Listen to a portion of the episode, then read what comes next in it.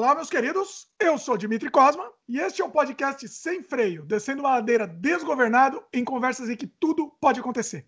Hoje o nosso programa é muito especial.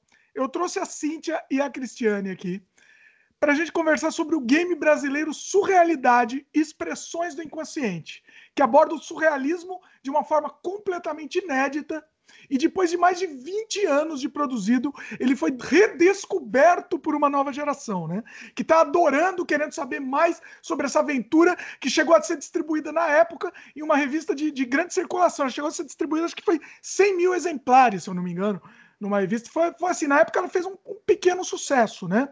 E, e depois o jogo foi esquecido, esquecido por anos, até por, pela gente, né? Até incluindo a gente.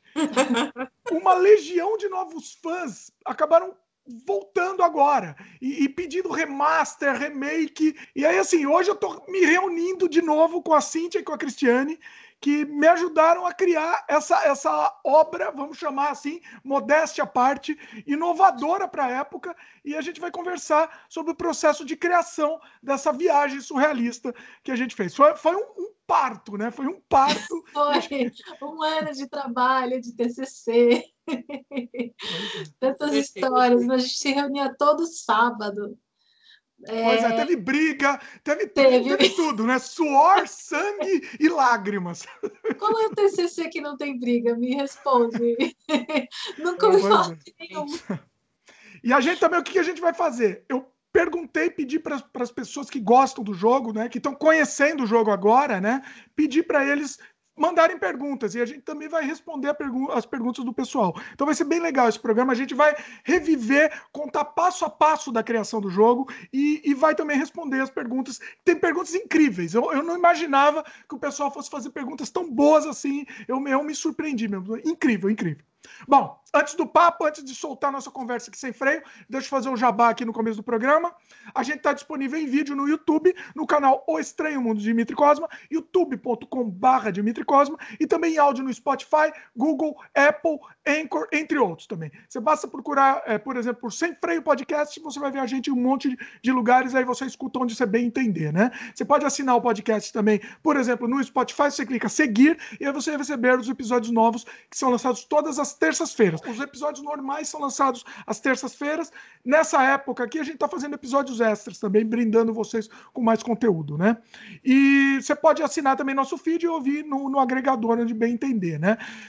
Outra coisa, participe, você pode mandar e-mail para o semfreiopodcast.gmail.com ou se você estiver escutando no YouTube, você pode comentar na própria página de vídeo que a gente futuramente vai responder vocês também em episódios especiais que a gente, que a gente responde os comentários, né? É isso, pessoal. Vamos, vamos para o nosso surrealismo do surrealidade aqui. Vamos entrar. Seja bem-vindo à sua mente, meu caro. Ou como diria, te, ai, temos aqui, eu preciso contar quem temos aqui. Cristiane, tá? É a, ela é a mulher lâmpada. Olha aí. A mulher lâmpada. Pois é. Então, assim, o pessoal tá, tá fã da Mulher Lâmpada, o pessoal tá, ficou maluco com a Mulher Lâmpada. E temos aqui, ao vivo, a verdadeira Mulher Lâmpada. Daqui a pouco, ela faz a voz da Mulher Lâmpada aí pra gente, ela vai ficar com vergonha. Uhum. Ai, ai. Eu fiz, eu fiz a voz do menininho e ela fez a mulher lâmpada, a, a, a mulher super sexy do jogo. Corpo de gente... mulher, cabeça de lâmpada. o pessoal quer saber o processo até de criação dos personagens, a gente vai falar também disso tudo, né? A gente vai abordar absolutamente tudo. A nossa ideia aqui, e essa é sem freio, é um bate-papo mesmo, sem freio, e vamos abordar tudo que, que a gente pode falar do jogo. Beleza? Beleza. Bom, Vamos, vamos falar um pouco do processo, do, de como começou, né? Quem quer, quer começar aí? A gente começou na faculdade, no nosso TCC, né? Quem lembra aí? Porque, assim, muita coisa a gente vai ter que um lembrar o outro, né? Mais de 20 anos. Então a gente vai ter que, vai ter que fazer um, uma lembrança coletiva aqui. Quem começa aí? Cristiane, que fez o teórico. Primeiro, é, teve que é, fazer a definição do tema, né? De qual é, momento da arte, né, que a gente ia escolher, aí a gente acabou meio que se identificando mais com o surrealismo. Era para né? ser outra coisa, não era? era para ser outra coisa. Que, não sei se vocês lembram, mas, é, bom, a minha sugestão era para ser sobre a loucura. Vocês lembram disso? Lembro, lembro. Aí o professor falou que a gente não estava fazendo psicologia para fazer um trabalho sobre loucura. Pois é. Porque desde o começo eu já estava eu, eu tava com essa ideia de fazer um jogo em primeira pessoa de imersão, que você entrasse naquele universo que a gente queria ensinar. A ideia inicial era essa. Antes da loucura, quem que se lembra aí? Era, na verdade, eu estava pensando em fazer sobre o José Mojica Marins, Zé do Caixão. do Caixão. Vocês lembram disso? lembro, lembro. Ah. E aí um outro grupo meu, ouviu a gente conversando sobre isso. Ah, boa ideia, vou fazer. Apresentou antes, fizeram. Chupinharam legal. Graças às deusas do inconsciente, a gente, a gente, eh, ele, eles, roubou, eles roubaram nossa ideia. Porque é, foi muito melhor. Uh -huh. Foi muito melhor. É lógico, foi muito melhor. Eu acho que juntou a parte da arte com essa proposta sua da loucura, né? Acho que foi uma junção perfeita, assim. Pois que o, o, a gente o fez inconsciente é... Hã? A gente fez educação artística com habilitação em computação gráfica e multimídia. Por isso que é, ficou tão, tão bom, porque a gente juntou a arte que a gente estava estudando com o, o game, né? Que é que no, que é no final da computação gráfica. Então, combinou perfeitamente. Ficou lindo, ficou ótimo. Foi um trabalho muito gostoso de fazer. Acho que aquele ano de, de faculdade foi um dos mais, mais felizes, mais alegres que eu já tive, porque mais eu tenho lembranças maravilhosas daquela, daquelas reuniões muitas risadas, muitas ideias malucas. A gente, com aquele automatismo psíquico, a gente praticamente liberou a nossa. Todas as ideias que vinham, a gente ia anotando para ser colocada no jogo. Era muito bom. É, a gente acabou vivendo o próprio, a própria proposta, né? É verdade. É, Foi é, explorando o nosso subconsciente, inconsciente a, a, imersão começou pela gente, né? No momento que a gente foi criando uh, toda a parte teórica, a prática, né? Então, acho que foi um processo que não deu para ficar de fora. A coisa, a gente mergulhou mesmo na coisa. Foi totalmente imersivo para a gente, né? A gente ah entrou dentro do jogo e aí começou a ter ideia, assim, as ideias começaram a aflorar e, ah, vou fazer isso aqui. A gente pegava e começava a desenhar tudo que vinha na nossa cabeça. É, fazia muito, muito automatismo psíquico, né, de desenho, assim. A gente ficava é, conversando e fazendo automatismo psíquico. É foi muito legal. A gente ia fazer, não, vamos, vamos, vamos pensar, não vamos pensar, vamos fazer tudo que a gente tiver na nossa mente. Aí Sem pensar, exatamente. Deixa fluir. As pessoas, as ideias de todo mundo iam combinando. Né? Era, era, nossa, foi muito boa aquela, aquele trabalho. Eu acho que se fosse hoje, com o conhecimento que eu, por exemplo, tenho de algumas coisas a mais, que nem o trabalho da Nise, Nise da Silveira, né? Que é, é justamente isso, de é, liberar o inconsciente, e são os loucos, né? As pessoas loucas, que estão praticamente o tempo todo no inconsciente e, e liberam, como, como vocês estão falando, liberam assim livre, livremente os seus inconscientes, né? Sem julgamento, né? Eu acho bem legal o trabalho dela, eu acho que tem muito a ver com o que a gente desenvolveu também. É, a gente conseguiu liberar a nossa loucura, né? A gente liberou a nossa loucura de uma maneira, é, é, como que eu vou dizer? Centrada, né? A gente proposital, né? Sim. Sim. Foi, foi uma aventura. Agora, mas vocês estão atropelando. Vamos voltar um pouquinho antes. Então, depois a gente vai nesse processo. Porque essa parte da, da criação foi. foi é, eu acho que é a parte mais especial aqui. Então vamos, a gente vai ter que falar dela detalhadamente. Mas antes, então foi isso. A gente ia fazer sobre a loucura e o professor barrou e um dos professores falou: ah, já que vocês querem fazer sobre a loucura, vamos aliar alguma coisa relacionada à arte. Então foi um professor que sugeriu fazer o surrealismo, né? Não, uhum. não foi? Vocês não lembram foi. do professor que era, não, né? Para registrar aqui. Não, Eu também não lembro. Não lembro. e aí, assim, E a gente, na hora, a gente abraçou a ideia. A gente achou a ideia. Eu já gostava um pouco de surrealismo. Eu, eu já eu não conhecia a fundo, mas eu já gostava de dali. Eu nunca tinha feito, acho que muita, muita coisa. Eu já tinha feito algumas coisas, algumas experiências, mas eu não tinha estudado a fundo. Mas eu, eu tinha o interesse em estudar mais, né? Vocês como é que é? Dali. Antes de começar a fazer o trabalho, eu conhecia dali. Depois Sim. que eu fui pesquisar Magritte, André Breton, é, Man Ray e todos os outros, assim, foi e foi um mergulho, né? Porque cada vez que a gente pesquisa e a gente entende melhor a ideia do surrealismo, a proposta do surrealismo, a gente vai acabar gostando mais, porque, por exemplo, você vê dali, dali você vê é, um desenho perfeito com, com imagens completamente surreais, malucas, loucas, e tem muita gente que não entende, né? Mas é toda uma proposta e, e, aí você quando vê você vê o manifesto você como você entende exatamente que ele estava quebrando todos os padrões que, que você imagina. Mas vamos, vamos continuar do início. E você Cris você já já gostava do surrealismo? Conhecia já. né antes? Já já conhecia e me identificava já porque os meus desenhos em particular sempre foram uma coisa meio sem pé nem cabeça. Nossa, coisa... os desenhos da Cris, vocês não, não acreditam que, que incrível que é. Você não tem nenhum site com seus desenhos, Cris? Tenho, tenho, mas está desatualizado. Não quer fazer um jabá aí? Aproveita e faz um jabá aí. Coloca teu site aí para a gente ver. Qual é? Fala aí, pessoal. É, é Cris Nicolini ponto wixsite.com barra portfólio Peraí, Cris Nicolini, ponto. Wixsite. Wixsite. W-I-X, site.com barra portfólio. Com TI mesmo, portfólio. Tá. Eu vou. Tá, tá no post, tá, pessoal? Então, assim, tá no, na parte dos links comentados aqui. Aí tá desatualizadésimo, vale assim, porque eu tenho. Não, mas é, é, mesmo na época, o, o a técnica da Cris era incrível, assim, era, era incrível. Assim, é, e ela fez faculdade, você fez faculdade de artes depois daquela, não fez? Ah, eu comecei, mas não foi um semestre só. Ah, então tá. eu fiz pós em História da Arte, cheguei na, na monografia e também aí eu tive um processo de depressão, aí parei. É infelizmente. Então, mas os meus desenhos, eles sempre foram meio que automatismos psíquicos, psíquicos mesmo, assim.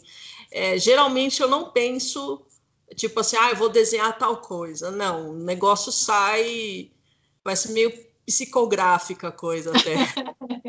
É isso que é legal, né? Isso que a gente aprende a, a, a libertar o inconsciente mesmo. É, é... Principalmente com é, é, esse estudo até que a gente fez também, a gente pesquisou muito, né? Isso fez a gente aprender a libertar, né? Desenhar sem pensar, sem julgar, né? Isso, é, Isso. É, é, muito legal, muito legal. E às vezes saem uns resultados muito, muito legais também. Você faz e depois quando você vê, nossa, que legal, que louco que ficou. É, é bem louco. É, a gente só, só analisa depois que fez. Nossa, o que, que eu fiz aqui? Né? que que é isso? Dá até, tem uns que, que saem, eu fico até com medo. Nossa, eu tô, tô, com medo que eu fiz isso aqui. Nossa, isso aconteceu comigo uma vez, assim, eu tava desenhando, um pouco antes de dormir, aí eu tava com um traço bem solto, assim, meio rabiscado, assim, né? Tal. Quando eu olho, era uma velha olhando para mim com um olho assim grande, oh. e nem, não parecia muito meu traço, sabe? Isso que foi louco. Eu, juro por Deus, eu fiquei com medo daquela velha. Juro por Deus. Cara, que porra é essa que eu fiz aqui? Onde ela tá, né? É. O que, que tinha na minha cabeça para fazer? Tá dentro da minha cabeça. Eu, eu, eu, me lembrei, eu, me lembrei, lá do Gaspareto, que fazia aquelas coisas loucas lá dos Psicografia, né? Psicografia. É. Pior que é quase uma psicografia. A gente vai falar um pouco mais da, da técnica de automatismo psíquico, mas é quase uma uma psicografia mesmo. Vamos dar um, uma introdução histórica sobre o surrealismo antes de falar mais de surrealidade? Quem pode falar isso? Vocês pesquisaram aqui. muito mais que eu. Deixa eu falar que elas pesquisaram pra, praticamente tudo aqui. Eu fui, eu fui de, eu fui de, de, de esteira delas, assim. A pesquisa teórica, vocês que, que mandaram muito bem. Assim. A, a Cris que E tinha uma. Vamos, vamos ah! fazer justiça. Vamos falar que tinha mais, tinha mais gente no grupo também que, que participou também. Vocês duas foram as que participaram mais, mas o pessoal participou também. O pessoal ajudou bastante também. Então vamos, vamos falar aqui também do pessoal, né? O João. Ah, vai lá. O João Leonardo e Leonel, né? Pois é. E aí, conta do. Conta, dá, um, dá uma introdução aí da, da parte do, do surrealismo mesmo. Posso dar uma introdução. A Cris, para falar sobre surrealismo, eu acho que a melhor pessoa é a Cris. Porque... Não, não sou a melhor pessoa, não. Olha só, é, uma sim, jogando para outra. Meu. Já ter me avisado que eu estudaria um pouco e tal. o, o, surrealismo, ele era foi um movimento é, que a proposta dele era era tirar dos sonhos, né? O inicial foi o quem começou foi o André Breton, né, com o Manifesto do Surrealismo, que ele tinha a ideia de de ir contra todos os padrões, quebrar todos os padrões. Antes do surrealismo veio o dadaísmo, que o dadaísmo foi a quebra total de todos os tipos de padrões de qualquer coisa. Então, por exemplo, uma, uma escultura dadaísta é um, um ferro de passar com espinhos. Por quê? Porque o espinho tira o significado, é, vai contra o significado de deixar tudo lisinho. Então, eles faziam isso, eles pegavam um objeto e faziam o objeto perder o sentido e perder a, a proposta. E o surrealismo derivou dessa parte. Do, o surrealismo foi além. Além de contra tudo, ele ainda veio trazer o mundo dos sonhos. Na proposta do surrealismo, a ideia era você chegar até o maravilhoso, que é seria, sei lá, um, inconsci um inconsciente, digamos assim, o um mundo do inconsciente. Né? Então, ele criou várias técnicas, que são as técnicas realistas, para você poder é, chegar até o inconsciente. Então, você tinha que quebrar o consciente e até o subconsciente, do subconsciente você ir até o maravilhoso que é o inconsciente. Então, é, tem, as técnicas são a loucura, o humor, né? Tem, ele criou o cadáver delicado e o sonho, né? Que você teoricamente você chega até o até o maravilhoso através do sonho, através da loucura quando você tira totalmente racional, através do humor, tanto que o humor negro e a palavra humor negro veio do, do surrealismo, né? Então você são várias técnicas técnicas que te levam até o maravilhoso. E a proposta do jogo é exatamente você chegar até o maravilhoso no final do jogo. Né? E se você jogar, é isso. Quem zera o jogo, ele vai ter uma, uma base bacana sobre o surrealismo. Assim, você vai conseguir entender mesmo o conceito do surrealismo, né? Essa sempre foi a ideia, né, da gente. É ensinar. A própria palavra, né, surreal, é além do real, né? Então é, é, quebra dessa parte consciente da gente que julga, que, que pondera, que, que como é que fala? É, julga, né? Que faz a, a peneira, né? Ah, o que, que é legal, o que não é, o que pode, o que não pode, tal. E surreal vai acima disso, vai além, né? É, totalmente despido de qualquer dessas coisas sociais, Qualquer tipo mais... de julgamento, né? Ele, é, ele e que está muito proposta... dentro e que está muito dentro do nosso subconsciente ou até é, o inconsciente, que são a ideia é provocar, né, uma reação, por exemplo, se você vai, eu realidade você fica chocado, né, porque tudo que tem lá dentro choca. Então você precisa se libertar de todas essa, essas essas ideias, esses pré-julgamentos para você conseguir emergir e entender e absorver essa proposta que é o surrealismo. Sim. E o favorito de vocês, qual é? O artista surrealista favorito? Dali. Pode falar, pode falar mais de um, porque é difícil falar um só, né? Mas, uh, o meu favorito é o Salvador Dali, que eu gosto muito do traço dele, além das ideias malucas. O Magritte eu também gosto bastante. O Quirico, e... Quirico, né? O italiano, Quirico. É, também eu sempre gostei muito dele. O traço eu fui, eu fui agora em março numa exposição do Man Ray, lá em Curitiba. Eu, eu falei, eu vi aquele ferro de passar com espinho. Olha! Aí eu falei, nossa, eu fiz isso no trabalho de faculdade. Olha só que bacana. Eu estudei. E para quem não sabe, o Surrealidade tem uma, uma galeria gigantesca de, de, É uma exposição gigantesca. Eu acho que a maior exposição de artista surrealista do mundo está dentro do Surrealidade, né? Eu, eu arriscaria dizer. E Nossa, é gigante. Deu trabalho pesquisar tudo isso, deu mais, muito mais trabalho organizar em ordem alfabética e cronológica todos os artistas, todas as obras de arte de todos os artistas realistas. Passei muito tempo. É uma loucura, é uma loucura. Catalogando tudo, nossa, bastante. Eu repassei, eu repassei esse conteúdo inteiro há pouco tempo. E, e, e assim, eu falei, hum, eu, porque eu não tinha, né? Porque quem organizou foi, foi vocês, né? E assim, eu, eu não tinha, eu, eu tinha feito a base e falei, ó, se vira aí agora, organiza esse material. É, um, é uma loucura. É, eu não sei quantas, telas, quantas telas tem. Não dá para saber. Não faço a menor ideia. Não faço a menor. Eu preciso, a gente consegue saber até. Depois eu, eu, posso levantar esse número, mas de cabeça agora eu não sei também. É muita coisa, muita coisa. Uhum. Ó, vocês falaram de vocês, falar o meu também. O meu é dali, obviamente, o, o Magritte e o, o, eu acho que principal, acho que a minha maior influência, o meu, o meu virou meu guru da minha vida é Luiz Buñuel, né? Obviamente. Meu Sim, querido. Claro. Luiz Buñuel, que aí a, que a arte dele é diferente, né? ele fazia cinema surrealista. Né? Uhum. Então, é, é isso. E Luz? E o manifesto, e o manifesto do surrealismo, que eu tive que escrever ele inteiro. Eu peguei o livro e eu escrevi o livro literalmente, e fora que assim, cada página do livro dava umas quatro, cinco páginas da diagramada lá. É. Porque eu tinha que diagramar e o espaço era pequenininho, né? Então, nossa. Deu, nossa, deu muito trabalho editar o livro inteiro. Diagramar no Word, pelo amor de Deus, como a gente pastou naquilo. Não, eu diagramei no, no direto no Director. O programa lá que o Jimmy programou. Ele criou a tela. O pessoal não entende uma coisa: não existia esse recurso na internet.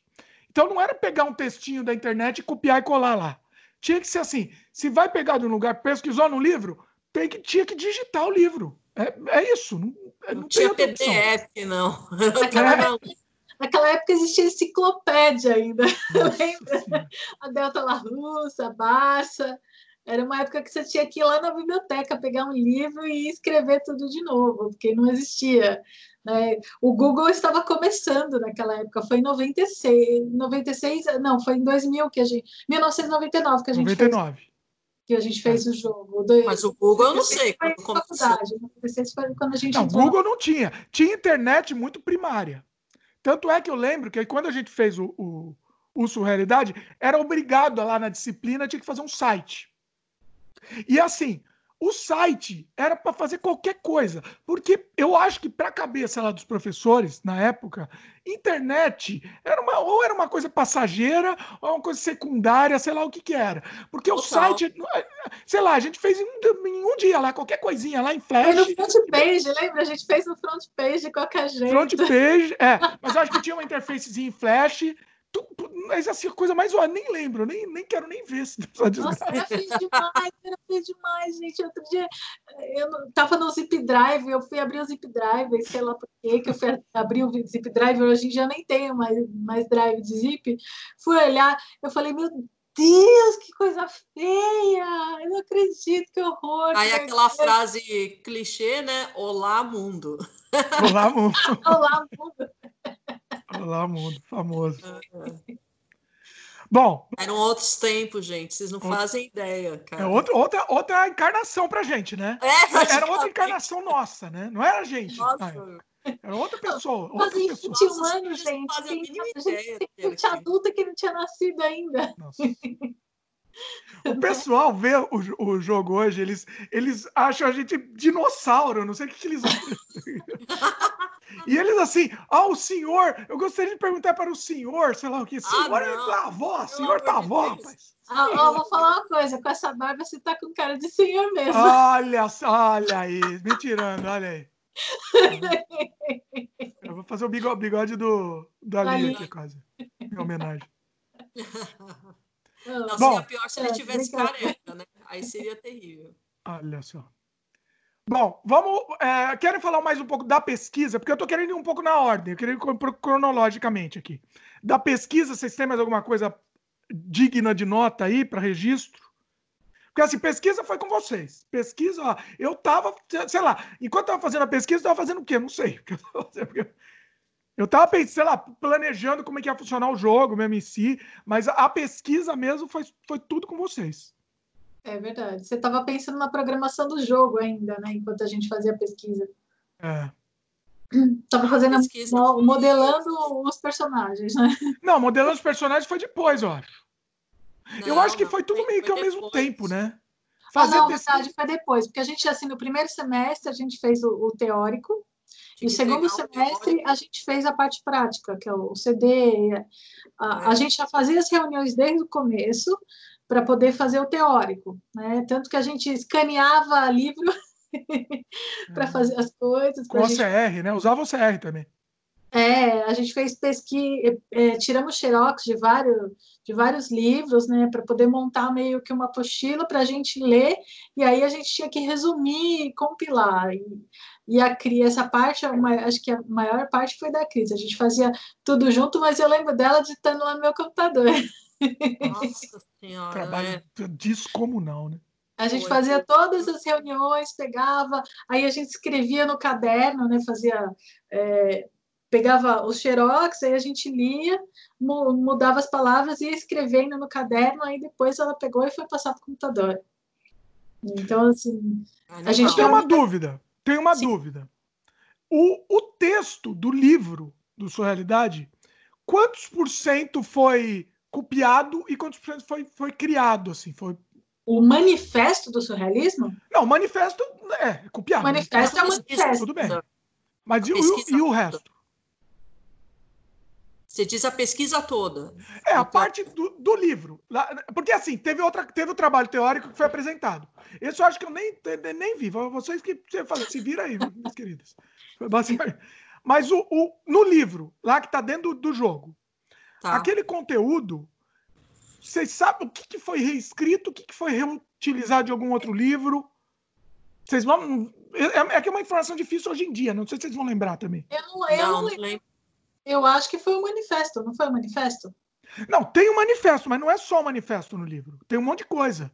Tem uma, ah, é, uma, é um livro gigante. Um livro manifesto e aquele livro do. Eram dois livros? Nossa, faz tanto tempo que eu não lembro. Olha, olha pessoal, a Cintia rejogou agora. A Cris, você rejogou também, não? Um Ou pouco. Você só viu os vídeos? Eu acho que ela viu os vídeos só.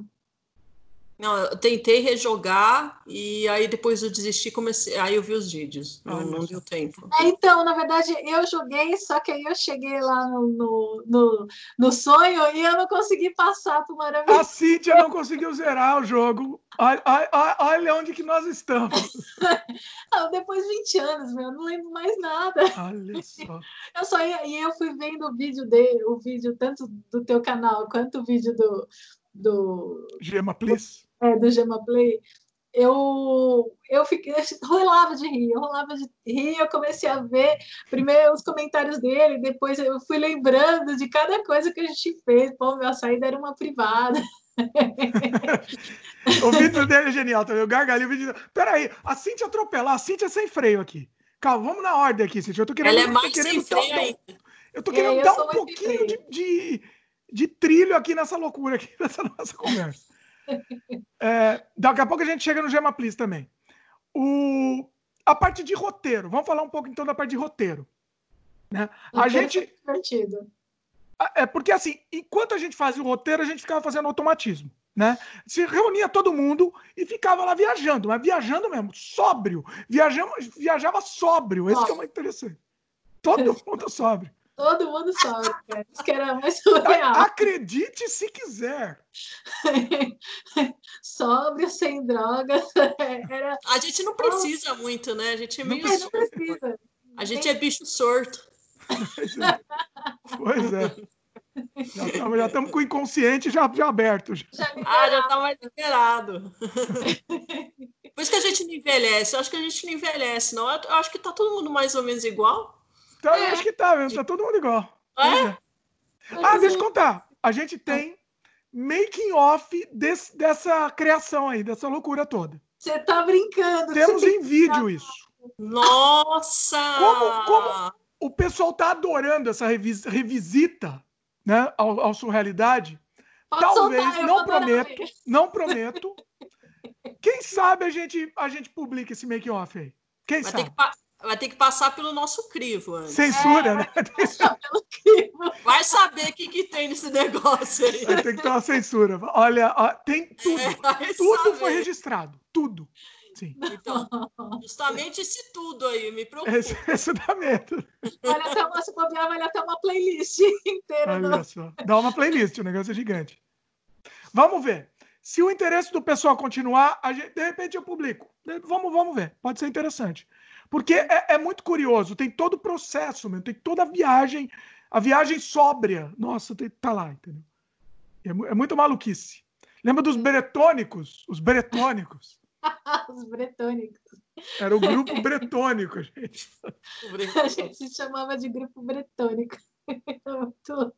Quem não entendeu a referência ao André Breton, né? pois é. Sim, claro. Bom, mas voltando ao roteiro, o que, que vocês lembram disso daí? Porque eu lembro assim, tudo foi meio que ao mesmo tempo.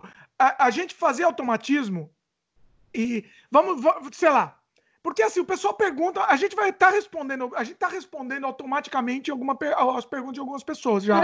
Mas a gente vai depois rever essas perguntas também e, e falar um pouco mais delas, tá? Fala, Cintia, o que você ia falar? De repente você já não quer, por exemplo, colocando as perguntas, aí a gente vai conversando de acordo com o tema das perguntas. Nossa, mas aí você me complica aqui porque eu vou ter que organizar, né? Em tempo real aqui. Mas podemos tentar, vamos lá. Podemos tentar. Vamos falar um pouco pessoal perguntou aqui, queria falar o nome das, das pessoas, né? É... Por exemplo, vai, vamos, vamos para umas perguntas então, vai. O Yerdna Diamonds, ou a Yerdna Diamonds, desculpa, que são, desculpa aqui, é, tá perguntando quanto tempo de duração do desenvolvimento? Olha, do começo até o final, acho que foi quase um ano. Não, peraí, um do jogo ou do trabalho todo, de teoria? Pra... trabalho todo, se contar o trabalho todo, teórico, mas o jogo deu um ano. A teoria foi um trabalho grande. Não. No, um ano não, porque. Não deu um ano, né? É. Você começa, tipo, é, as aulas começam em fevereiro até. Acho que uns nove meses, acho que praticamente é, é gestação. Dez meses, vai, vamos falar uns dez, vai uma gestação aí, vai. É. acho que foi uns três meses de teórico e uns seis meses de, de jogo mesmo. Pois por é. prática. Bom, eu gostei da ideia da Cintia aqui de, de fazer as perguntas no meio. Eu acho que, que funciona melhor mesmo, vai ficar mais dinâmico. Sim, é, Então temos a pergunta aqui do Carlos Eduardo de onde veio a inspiração para o game, é, se a gente é apreciador das obras surrealistas e surrealismo é nosso movimento favorito. A gente respondeu um pouco já, mas eu acho que podemos ampliar essa, essa resposta aqui, né? Vai lá. É, o meu, o meu o surrealismo está entre os meus movimentos favoritos, mas eu gosto mais daqueles mais clássicos, mais antigos, tipo renascentista, impressionista, esses mais velhos que eu curto uma coisa. Ah, é? Mais... Surrealista não está no primeiro, não? não? Olha a revelação é, ele, tá, ele acho que está em segundo, tá? Em primeiro. Ô, oh, Cíntia, olha a revelação aí. É que assim, o surrealismo eu acho ele fantástico e as lembranças do jogo se tornaram. É, fez ele não era mas depois que eu fiz o jogo que eu fiz comecei a estudar ele está entre os, o top 1 2 né mas é um dos mais divertidos. Com certeza. E a Cris? A Cris eu chuto que seria. Cris. É, surrealismo tem muito a ver comigo. Particularmente, é, não, sim, desde que eu conheci, tomei contato, achei incrível, sim, incrível.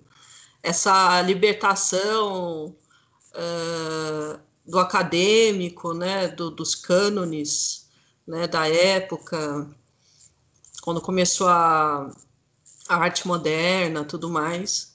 Então foi essa quebra dos, do, dos acadêmicos, aquelas coisas amarradas, muito certinhas. Eu curto também, eu curto, mas eu prefiro uma coisa mais solta, mais realmente de, de uma expressão mais desvinculada, né? Uh, do, do racionalismo caótica. puro, né?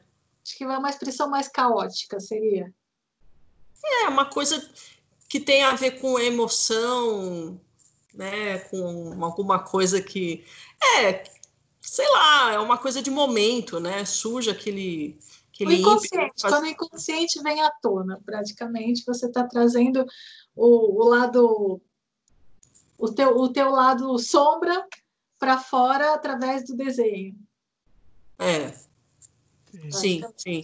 É, porque eu já fazia uma coisa assim, entendeu? Eu sempre fiz. Então, para mim, sabe, veio de encontro, assim, nossa, totalmente eu, né? Sou eu, gente. Sou assim, bem louca. Então é, é isso. Eu gostava de uma coisa mais acadêmica, né? E de, do, da arte teoricamente moderna, é, mais recente, o que eu mais gostava era do Dali. Porque eu, eu gosto de uma coisa mais mais acadêmica. Né? Eu, estudei né, história em quadrinho, eu estudei desenho de observação, anatômico, aquela parte de educação artística que a gente fez. Eu gostava exatamente do, do bonitinho. e, e, mas, por exemplo, a partir do momento que eu comecei a estudar, por exemplo, eu, eu fiz um trabalho sobre cubismo. Você não estava né, no, no, trabalho de cubismo, não, né, Cris? Que não. eu fiz. Eu nunca gostei de cubismo, mas a gente pegou esse tema e eu passei a me interessar, porque eu descobri que, na verdade, o cubismo é uma versão 3D sobre o 2D, né? um desdobramento de todos os ângulos em cima do, de uma tela 2D. E eu não entendia isso. A partir do momento que entendi a proposta, eu comecei a gostar. Né? No caso do surrealismo, eu já, já achava dali maravilhoso. E quando eu fui começar a estudar a parte a parte do, da arte mesmo, desde o André, do manifesto, o surrealismo, eu, eu, eu, realmente eu gostei muito. Hoje em dia eu já, não, já tenho ficado na dúvida se eu gosto mais do surrealismo ou da parte mais acadêmica. Então, mas essa coisa do acadêmico, do clássico que você está dizendo, esses artistas, Dali, todos os outros, dadaístas, Picasso, Eles né? Claro. Eles têm toda essa base acadêmica. Eles, eles, o pessoal achava assim, por exemplo, o Dali, putz, grila, ele tem um. Ele tinha uma puta noção de luz e sombra, tudo era. Maravilhoso. Tudo... Eu sei, certo. por isso que o que eu mais gostava era Dali, porque ele era o que tinha mais. Ele faz, desenhava tudo de uma maneira assim, corretíssima. A parte de luz e sombra dele perfeito. Você percebe que ele tem toda uma base acadêmica. É. Ele literalmente se liberta de tudo, né? E vê aqueles relógios derretendo, né? Aquela, aquela mulher dele lá, né? A, a, como é que era o nome dela? Nossa, deu branco agora. A, a Gala? Você tá falando? A Gala. A Gala, Gala, é. A Gala, que ela era a mulher do. Breton, o Dali roubou a mulher do André Breton, lembra? Ela era, ela, a Gala, a Gala dominava o Dali, né? E virou ela, ela exercia poder absoluto sobre ele. A poderosa mulher. Pois é. pois é. E ela tava em tudo quanto é quadro dele, né? As mulheres, os nus dele era tudo a gala. Então, vou até recomendar um filme aqui. Chama Miss Dali. Que é a, a história do Dali pela ótica da irmã dele. Assistam, Nossa, muito bom. Bom filme. Eu assisti há pouco tempo, inclusive. Tem no Netflix, não? Não tem, eu assisti no Tube TV. É, bom, aqui no, no Canadá, pelo menos, é de graça. É, então Aqui dá uma acho... olhada que vale a pena. É, vou, vou dar uma olhada. Vou procurar. Tube, tube.tv. Acho que é ponto .tv. Aquela, Tube espaço a, TV. Procura que vai achar. A, a, aquela pergunta era do movimento favorito, mas tinha umas duas, três perguntas junto. É, algumas a gente respondeu, né? É, de onde veio a inspiração para o game? Acho que a gente falou, né? É, se a gente sempre foi apreciador do, do, das obras artísticas, o surrealismo é o movimento preferido. É, eu não respondi. O meu, o surrealismo, ah, assim, eu, eu sempre gostava do surrealismo. Mas eu acho que com o trabalho, com a pesquisa, eu fiquei apaixonado. E, e, e hoje em dia eu só consigo fazer surrealismo. O, os meus filhos falam assim: papai, desenha coisa normal alguma vez na vida. eu não, não, não, vai, não vai mais. Não, pra mim, não, eu não vejo mais graça. Entendeu? Eu prefiro... A minha também, viu, Jimmy? A minha também? filha também. Eu, tipo assim, eu começo um desenho normal, tipo assim, o rosto. Aí de repente começa a rabiscar em cima, fazer uns negócios muito loucos. Aí você, ah, pronto, já tá estragando o negócio. tá estragando, eles falam isso. Eles sempre falam, não, não estraga o desenho. é muito engraçado. Exatamente, é assim, tudo igual, né? Ela gosta. Quando faz pois é. certinho, é. ela curte. Ah, eu parei de desenhar, gente. Olha só. Ah, que coisa feia. Eu desenhava bem naquela época, hoje em dia fico mais no computador do que. Aí você vai. Depois você ficar, sei lá, 10, 15 anos sem desenhar, e você vai pegar no lápis, pegar numa caneta, aí você não gosta do que. Começa a desenhar, não gosta do que sai, você para. E aí acabei. Não, é, é, tá. é justamente esse negócio que a gente está falando surrealismo, sem julgamento. Você tem que soltar, liberar. Entendeu? A gente teve uma boa sei lá, uma boa referência disso, não ficar muito no julgamento mesmo, entendeu? Eu acho que é para a vida isso, né? Sem pra julgamento, vida. podemos levar isso para a vida. Pois é. Para a vida. Você ainda desenha, Cris? Desenho. É, eu não consigo parar, né? Ó, posso mostrar um negócio? Mostra, amor, mostra isso que eu ia falar. Se eu tiver fácil aí, opa. Tempo, tá? Olha só. Olha, põe bem no meio, Cris. Bem no meio da tela. Aí. Ah, Olha, pessoal que está vendo em vídeo. É, eu, vou, eu vou, Descreva aí, Cris, para quem não tá, para quem só está ouvindo. É minha filha que fez. Aquarela. É. Aquarela, ó. Olha, tem, olha, já tem a filha surrealista. Olha que orgulho. Isso é orgulho. que orgulho. A filha também é pintora, que linda. Meu, ela não para de desenhar. É, é meio que compulsão da gente aqui ficar desenhando o tempo todo. Igual é, a mãe. Legal. Muito bom. Eu, tô, eu tento fazer isso com as crianças, mas tá, tá difícil. Eles acabam indo pro mais normal, assim, não, não, não sei. Ah, mas, mas você está desenhando ainda? Eu desenho, eu desenho mais assim, eu, eu, eu aproveito o filme eu desenhando, quando eu vou desenhar, eu deixo filmando e uso, crio conteúdo também, né? Para canal. Ah, é, faço automatismo. Eu, eu, faço só automatismo hoje em dia, né? Eu não faço nada.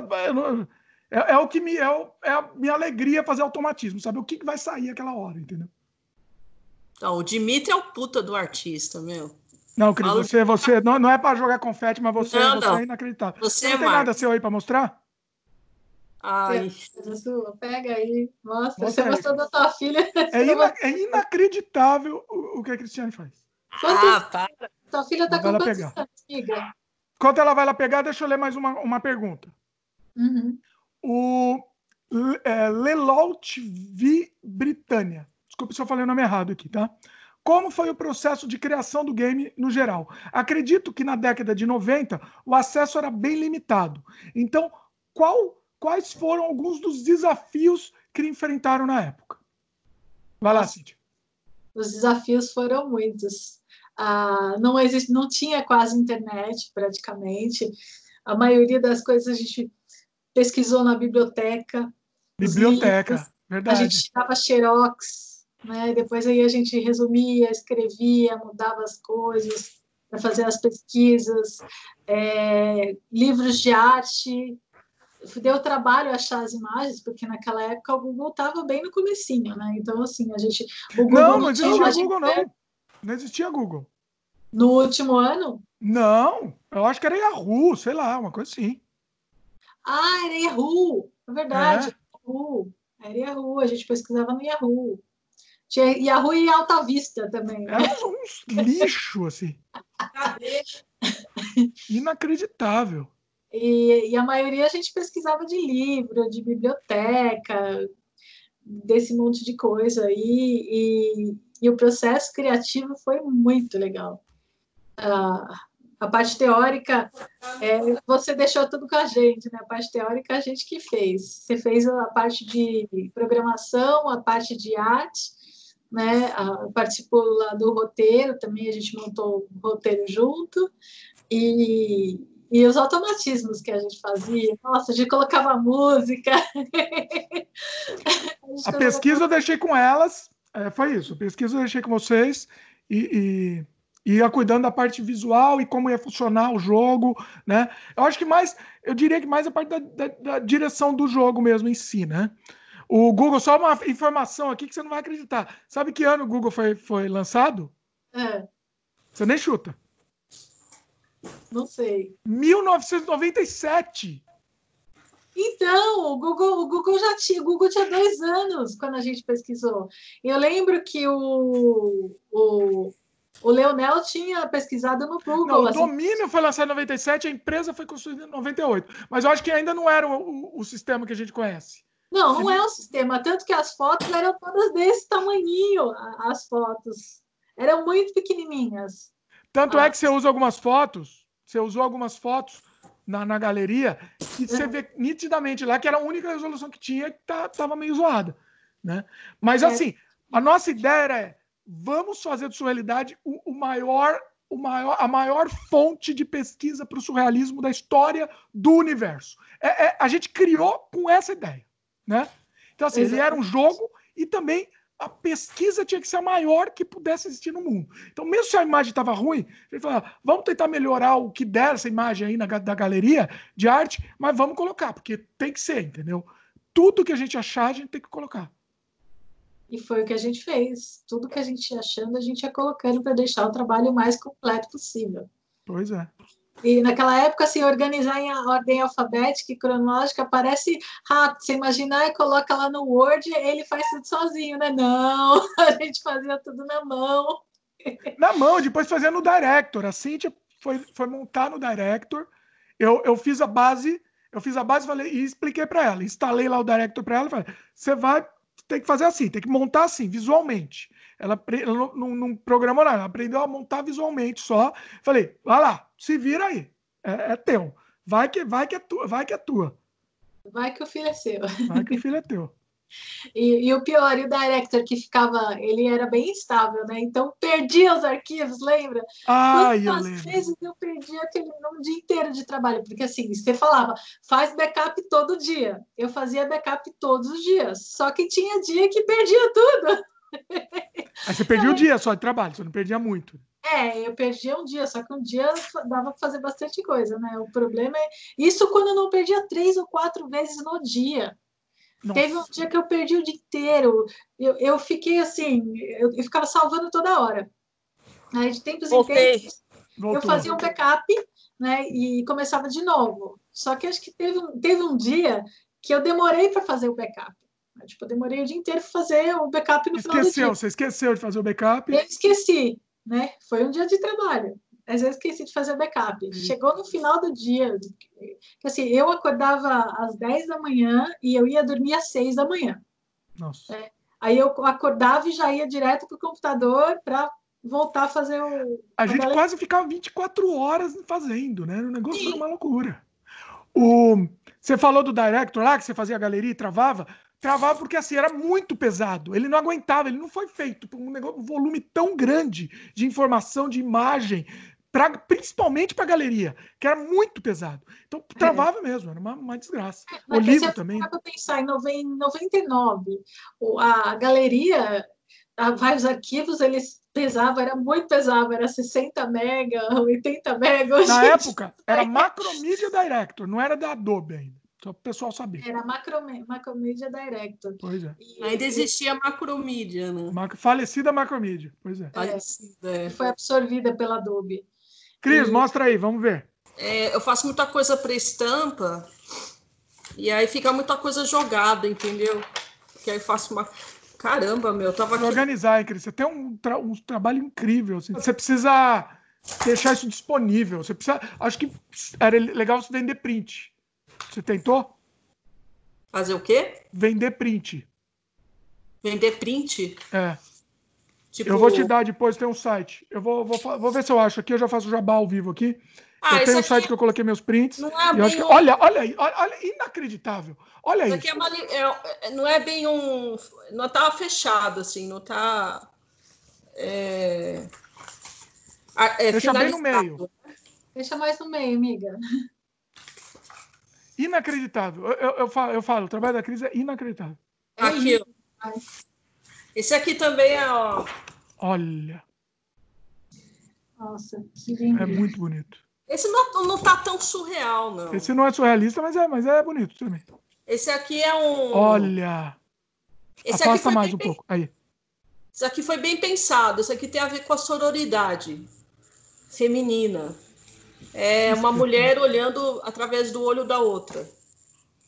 Eu Olha isso. Para quem não está vendo, é um rosto juntando com outro. Isso. E formam, formam um rosto, forma um outro rosto. Então, eu estou tentando descrever aqui para quem só está ouvindo. Inacreditável, assim, incrível. Aí é um, a, a, a outra olhando através do olho da outra, né? Uma coisa de, de empatia tal. Então, isso aqui é para um, uma estampa e no fim acabei pirando na flor, entendeu? Aí eu não Olha, consigo, faço umas coisas meio. As minhas coisas ficam diferentes. Eu quero fazer uma flor e no fim a flor fica louca. Eu gosto do estilo da Cris, que ela faz bastante essas linhas soltas. Assim, Isso aqui eu comecei também, não terminei. Gente, eu tenho muito desenho, mas que tá tudo bagunçado, entendeu? Olha. Tá lindo. Espetacular. É, o... sempre Olha. tem. Umas coisas meio diferentes. É bem angular, né? Tem uns. Esse tá bem angular, assim, é muito bom. É, eu gosto muito de linha, trabalho muito com a linha, né? Outro dia, outro dia eu fiz uma atemóia, atemóia não, pitaia. Esse aqui também é de estampa, é uma ideia de estampa também. Olha que lindo! Vira mais um pouquinho pro, pro lado do outro aqui. Quer ver? Afasta mais, senão o pessoal não consegue ver inteiro. Aí, acho que aí tá melhor. É, tá tá tudo meio fragmentado, porque são várias ideias. Nossa. Ai, Cris, coisa linda. É lindo demais, né? É Coloca no teu site, Cris. Atualiza tudo isso, escaneia. Aqui também ideia para estampa também. Olha. Eu não terminei ainda, só falta terminar. É assim, né? Eu começo e não termino, é um problema sério. Então. É, eu, eu, tinha esse problema também, mas hoje em dia eu tô, eu tô me forçando a terminar as coisas. Sim, sim. É que é muita ideia, né? De repente você tem ideia de uma coisa, aí tem de outra, aí você começa a fazer outra, não termina. Enfim. Essa também é de estampa também, ó. Nossa. Olha. E a estampa, você, tá, você tem feito estampa? Como é que faz? Você... Por enquanto eu estou só nas ideias, eu não estou conseguindo ainda digitalizar. Entendeu? Não, já digitalizei bastante coisa só, já, né? Mas assim, não estou conseguindo botar para frente, entendeu? Então, então ó, vou te fazer um jabá aqui. Vou fazer um jabá com uma mistura de dica. É, é uns dois, tá? É, coloca a sua arte no artpal. A-R-T-P-A-L.com. Artes. Eles, eles vão fazer o eles fazem o print, a pessoa escolhe o formato, o tipo de print que quer e e aí eles enviam para a pessoa, enviam para casa de, do comprador, entendeu? Artpal. Artpal, A-R-T-P-A-L.com. Tá, tá, é fácil. Eu vou, já aproveito fazer uma propaganda, artpal.com barra Dimitri Cosma, vocês vão ver também meus prints vendendo lá também. Ah, lógico, tem que falar fazer isso. Um jabá, né? e aí, Mas coloca assim, Cris, e se você colocar quando esse programa tiver lançado, você também, Cíntia, você também. Quando tiver lançado esse programa, eu coloco aqui no post também, no, no na descrição. Tá? No, nos links que a gente está comentando. Talvez você consiga rapidinho, você coloca lá, aí fica disponível para o pessoal que quiser comprar print. Entendeu? Aí a pessoa imprime e faz o que quer. É, não, que, a pessoa, quem imprime vai ser o ArtPaul. Entendeu? Ele pode compra... ser foto também ou tem que ser só desenho? Pode ser o que quiser, eu acho que pode foto também. Acho que pode. Vou procurar, porque foto eu tenho um monte, desenho eu não, não desenho mais, mas fotografia. Ai, a velha, ó, a velha. Olha a velha. Ah, a velha é simpática. A velha é simpática, amiga. A, a, hora que elas. Você falou uma velha assustadora, eu já estava imaginando a coisa. Fez uma eu velha também estava imaginando uma bonitinha. coisa bizarra, assim. Ela é bonitinha, simpática, não fiquei com medo dela, não. É, mas eu não esperava que, sa... que fosse sair uma velha ali, mas tudo bem. Sem preconceitos com as velhas. já estamos a caminho, né, Si? É, já estamos a caminho, todos, né? 40, mas eu não me considero. Ah, nem. Eu, eu, eu, a gente ainda conta essas coisas. Nossa, eu também, meu. Quando eu paro para pensar, eu falo, meu, eu vou para 44. Já. Olha aí, o pessoal entrega aqui, né? O pessoal não. não, não olha, vou falar uma coisa. Ah, eu tô com 43 e com carinha de 20, ó. Nunca fiz plástico, olha faço só. creme. Eu também, meu. Não faço porra nenhuma. Falar uma coisa pra vocês, viu? Bom, vamos lá, mais comentários, tá? É... Tem mais pergunta aí? Oi? Tem mais pergunta? Tem pergunta. mais um monte. É, comentário não, pergunta, aliás. Um, pergunta do Dafar, ou Dadafar. Desculpa aí, pessoal. Qual foi o intuito de fazer o jogo? Podemos ver que vocês são apaixonados pelo surrealismo. Sua intenção era levar esse conhecimento para um número maior de pessoas através do jogo ou foi algum outro motivo? A ideia do jogo é ensinar o surrealismo para as pessoas através do, do entretenimento, através de uma maneira divertida, de uma maneira gostosa e que todo mundo queira é, jogar e aprender um pouco. E para ganhar nota no. É lógico, claro. Né? Tirar a nota alta. Tirar 10, a gente queria tirar 10. Falando em nota, falando, vocês lembram da nota ou não? Era 9 alguma coisa, não era? Hã? Era 9 alguma coisa, não era? Hoje oh, é sacanagem, hein? Isso é sacanagem se foi 9 alguma coisa. Eu sei que foi eu uma das melhores. Ah. É, eu, eu, sei que a gente ficou entre os três melhores. Eu acho que a gente ficou em segundo. Você foi eu o, lembro. o não, que ficou em primeiro lembro. foi o do Matrix, não, lembra? Não, não, não. Eu lembro. A gente ficou em primeiro. Sabe por que a gente não ficou? É. Porque, eu, porque eu, vieram e chegaram falando que eu fiz muita coisa e, e não era para fazer, entendeu? Não dividi muito o trabalho, eu fiz, eu fiz muita coisa sozinho. Não, não podia, não podia dar 10. Eu lembro disso. Olha que absurdo. Olha que absurdo. Nada primeiro que, primeiro que assim, é, é, não tem nada a ver. Vocês fizeram, vocês fizeram muita coisa também. Teve gente no grupo que fez pouca coisa. Não vamos mentir. Não, não estão aqui para se defender. Então, não fala. Mas assim, não, não, não foi justo. Eu, eu, assim, eu nem liguei. Você querem saber? Eu não fui nem ver o dia que foram dar a nota, eu não fui nem na aula. Eu estava preocupado com outras coisas, não fui nem, nem na aula. Mas é que você também tem um, é, tinha na época, e tem, claro, um conhecimento mais técnico, né? De como a gente não fazia a mínima ideia de como fazer aquela programação de jogo, né? Se, eu, eu, pelo menos, eu fiquei viajando na maionese nessa parte. É mais a é, parte. Não, e, e, e, pô, e, é um trabalho em grupo, todo mundo fez, entendeu? Todo mundo fez sua, sua parte, entendeu? É, então, assim, eu achei, pesado... eu achei injusto. Eu não, eu não tive nem, nem interesse em discutir. Não tinha nem interesse Mas em discutir. Esse, esse pesado técnico, meu, é 90, 95% foi você. Ou mais. É, a parte, a parte, é, a parte do jogo mesmo em si, é. É, que você fez o engine do jogo, né? E você fez a programação, você fez o 3D a gente entrou com as ideias, a gente entrou com o roteiro, a gente entrou com as vozes, eu entrei com a galeria, né, com a, a com a galeria, eu também dei a ideia da, do olho, lembra do olho com a faquinha? Ah, o olho da faquinha, do Bunhoel, é referência a Bunhoel. É, eu tive ideia, eu falei, ai, por que você não faz um jogo assim? O minigame, né? O minigame. É, Aí é, é, legal que o primeiro nível. Você tá falando da capa do CD? Não, não, do, do minigame no meio do jogo. No minigame. Você lembra que, um, minigame? que tinha que acertar, em vez de fugir da faquinha, tinha que acertar o olho. Ah, tá. Uhum. Ah, e a capa, a capa, a Cris lembrou, não, não tinha nem anotado aqui. A capa foi um caso à parte também, né? A, a, a caixa, na verdade, era uma, uma ca... A gente criou duas caixas. A caixa normal, que era. Porque tinha, existia naquela época jogo de prateleira também. Hoje em dia até existe também, mas naquela época jogo de PC tinha que ter uma caixa gigante para chamar a atenção. Era, era a regra, né? E tem gente colecionando até hoje caixa gigante de jogo de PC. Acreditem se quiser. Paga uma fortuna por isso. É... Era de madeira, caixa... né, a caixa?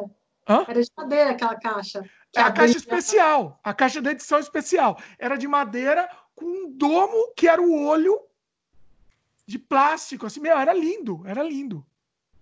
E cadê, hein, Dimitri? Não tenho a menor ideia, não ficou comigo, não. não ficou comigo. Eu tenho foto. Não, eu, tenho eu também tenho foto, comigo também não ficou. Não sei como ficou. faculdade? Pode Será ter ficado com a faculdade. Pode ser. Pode ser. Nossa, né? que judiação. Judiação mesmo, hein? Olha, é verdade mesmo. Muito lindo aquilo. Eu nem pensei, nem pensei em ficar com ela. Não sei. Não, realmente. Poxa, é, deve ter ficado lá. Deve ter Mas tem a foto, né? É, a gente tem a foto, tem uma foto nossa com, com três. É, aliás, com, com todo mundo né, do grupo, assim, tirando foto, segurando aquele, aquela caixa, lembra? Você tem, tem. essa foto? Não. Você tem, Eu tenho, eu tenho. A gente passa. Eu vou ver se depois eu mando. Eu vou ver se depois eu, eu coloco. Eu vou dar um jeito de pôr no post também. Ah, falando isso, fazer um outro jabá aqui. No meu canal de games, Cosma Games, a gente tá falando do desenvolvimento. Eu aproveitei também essa onda que o pessoal está querendo saber de sua realidade. Eu fiz um outro vídeo, além do gameplay completo, eu fiz um outro vídeo mostrando o, o, as entranhas do jogo, a programação, mostrando como foi feito, abrindo o Directory, mostrando um pouco, discutindo um pouco. Então é uma curiosidade legal para quem, quem, quem, quer saber um pouco mais também. É, fica aí, fica a dica. Canal youtube.com/barra Cosma Games. Ainda tem Director? Eu acho que morreu, né? Não, o Director morreu. Eu tive que fazer é, uma, uma. Eu peguei uma versão, uma das últimas versões que foi lançada, e graças, a, a, a graças às deusas do, do, do, do mundo dos sonhos, ela, a guardiã do mundo dos sonhos, graças a ela, funcionou o Director. Então. É... A guardiã, que é a guardiã. A mulher lâmpada? Graças à mulher lâmpada, exatamente. pois é. Ai, Calma que a gente já vai chegar na Mulher Lâmpada, hein? A Cris não vai fugir, não. Já vai ah, chegar na Mulher Lâmpada. Tá na lista aqui. Aqui tem pergunta falando da Mulher Lâmpada, eu quero ler também, quando a gente for falar dela. Ai, meu Deus. Vamos lá. É, Kro, Krogurg pergunta. É, é, Olá, sou um dos muitos fãs de, de, jogos com estilo mais fora do normal e abstrato, desde jogos com Easter Mind, Long No. Ah, tá. Ele tá falando os estilos, né? o, o jogo, os jogos que ele gosta, por exemplo, é, Garage, Bad Dream, Adventure, Total Distortion, oh, Total Distortion eu tinha, muito bom. É, e mais. Seu estilo nesse jogo me lembra bem o Osamu Sato, que criou Easter Mind e LSD Dream Simulator. Eu conheço o LSD Dream Simulator, não conheço o Easter Mind, vou, vou atrás dele só que com um tema mais educacional e surreal. Estou curioso sobre certas coisas. Gostaria de saber se sobrou alguma coisa da produção como modelos dos personagens e concept art. Você tem? Eu acho que eu devo ter. Devo Não. ter, devo ter isso daí, provavelmente. Concept, outro dia eu estava procurando, tinha uns concepts incríveis, principalmente da Cris. Tinha uns da Cris que eram incríveis. E eu tinha uns scans dele mas é, eu tinha, não consegui encontrar. Eu, de, com certeza eu tenho em algum lugar. E eu, eu sou relat, relativamente organizado. Cris, vai um pouquinho mais para o centro aí que você está meio fora do frame. Eu sou relativamente organizado. Cris, se você quiser, enquanto a gente conversa também, mostrar mais algumas coisas também, ilustra também, fica, fica bonito também. Vai? Fique à vontade aí. É, ah, mas... Então tem. Se eu, acho, eu vou dar uma olhada se eu acho ah, algumas imagens que a gente fez, os nossos estudos, aí qualquer coisa eu te mando, de repente você coloca aí. Eu, sabe por que, que eu tinha concept? Porque quando a gente saiu na Folha de São Paulo, saiu o make-off do, do, do Surrealidade no, na Folha de São Paulo, mostrou, aí mostrou a Mulher Lâmpada antes, o primeiro esboço, o automatismo da Mulher Lâmpada, aí mostra ela em, em wireframe e depois mostra ela final. Inclusive, Mulher Lâmpada, eu devia ter colocado ela no fundo aqui, não, não coloquei. Eu, eu refiz, eu tenho um quadro gigantesco dela, que eu fiz a Mulher Lâmpada em, em, em pintura mesmo, pintura digital, mas aí eu imprimi num quadro gigantesco. E, inclusive, ela está à, à disposição nesse no, no, no site que eu falei aí. O print dela está à disposição, para quem quiser.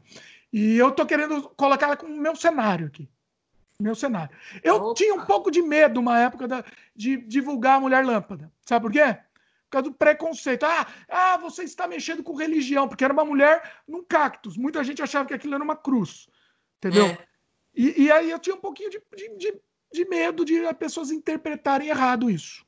É, né? faz sentido. Hoje em dia, tu, tudo que você faz é mal interpretado, né? Pois é. Teve gente reclamando que eu usei o print da mulher lâmpada num, num dos meus gameplays do Surrealidade. Teve, é a vida, eu reclamo de tudo hoje em dia, mas eu, eu vou assumir ela, vou assumir ela.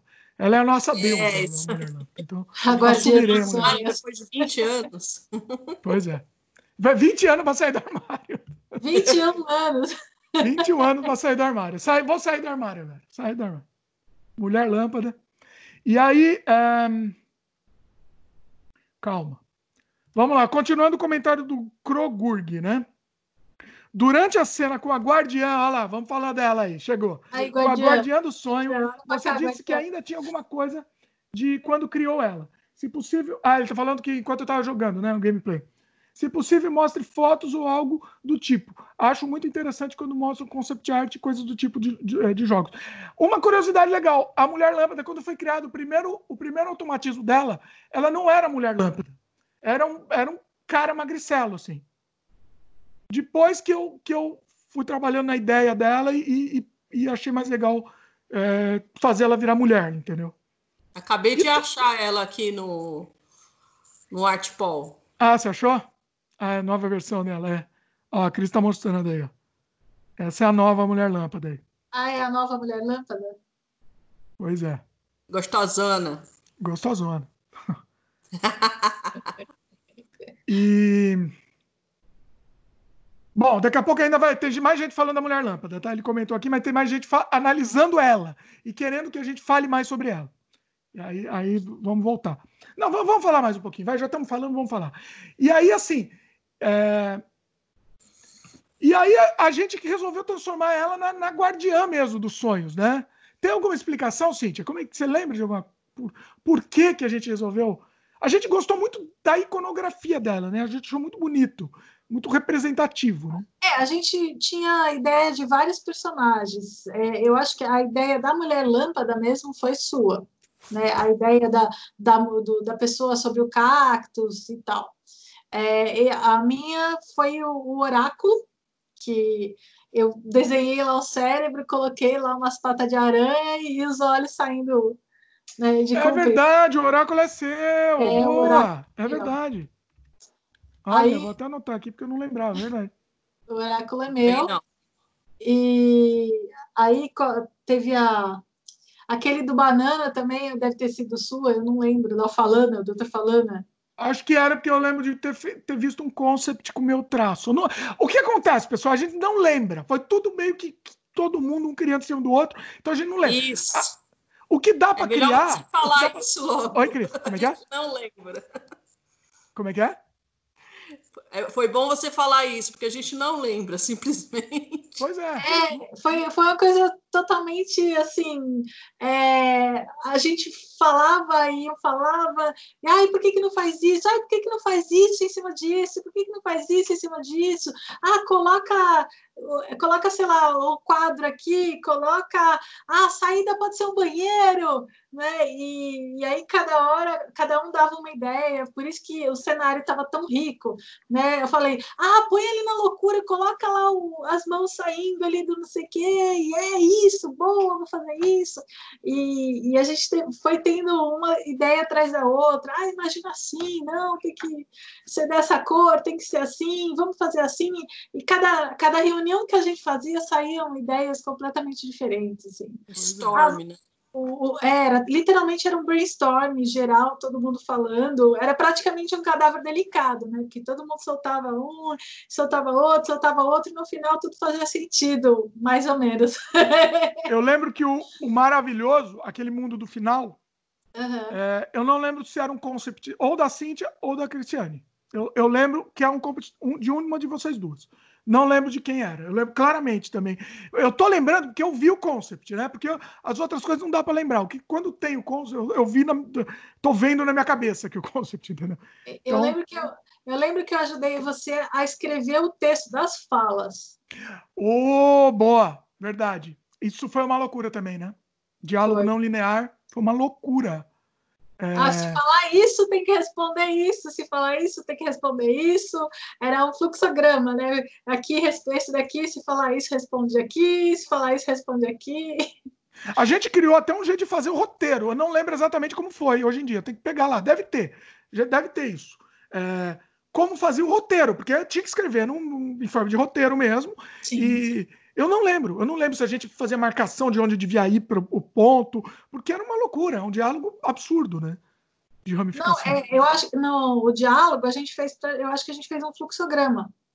falava tipo, né? quadradinho, é. né? E aí se respondia isso, vinha para cá. Se respondia isso, vinha para cá. Se respondia isso, voltava para cá. E, e aí a gente criou um fluxograma mesmo com o diálogo.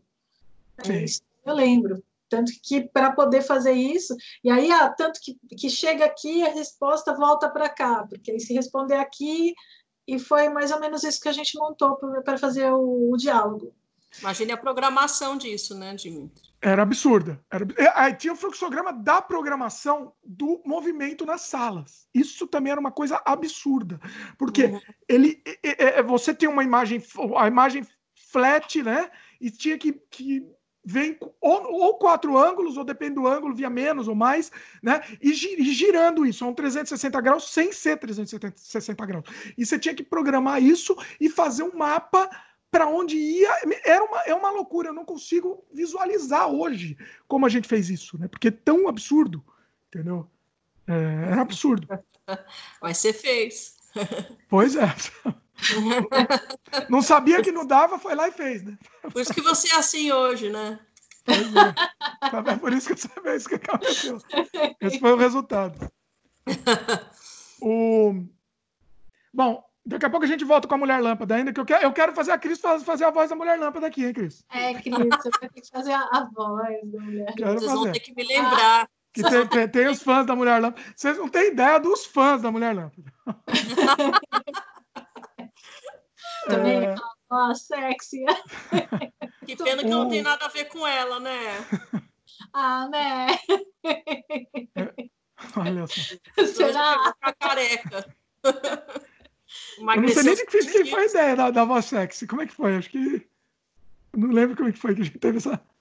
Ideia. Ah, que, eu, que... eu, lembro da voz, mas eu precisava falar, ver o diálogo para poder passar para você como é Não, é. mas ela pode inventar, falar outra coisa com a voz da, da mulher, não. A voz sexy da mulher, não. Essa voz sexy, amiga. Por isso. Falava, ah. Daqui a pouco, ela fazendo, um, fazendo um teaser aqui, daqui a pouco vai ter. Ah, é, o Krogurg continua, né? Existem alguns planos para você, é, que vocês hoje, hoje, originalmente queriam adicionar durante a produção, desde áreas extras, personagens diferentes e elementos de gameplay adicionais.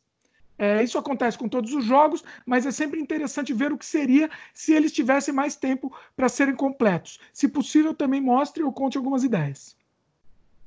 Ah, Vocês lembram de alguma coisa? Você queria colocar aquela outra área que não deu tempo de fazer, que era era no humor, não era? Qual? Você, que, você falou que você, o peixe ia estar tá em, sei lá, o, num carrossel, alguma coisa assim, e aí não deu tempo, já estava no final e não dava tempo de programar. É, na verdade é uma montanha russa. Ia Isso, ser um bônus. Na verdade, ia ser uma, mais uma brincadeira do que uma coisa.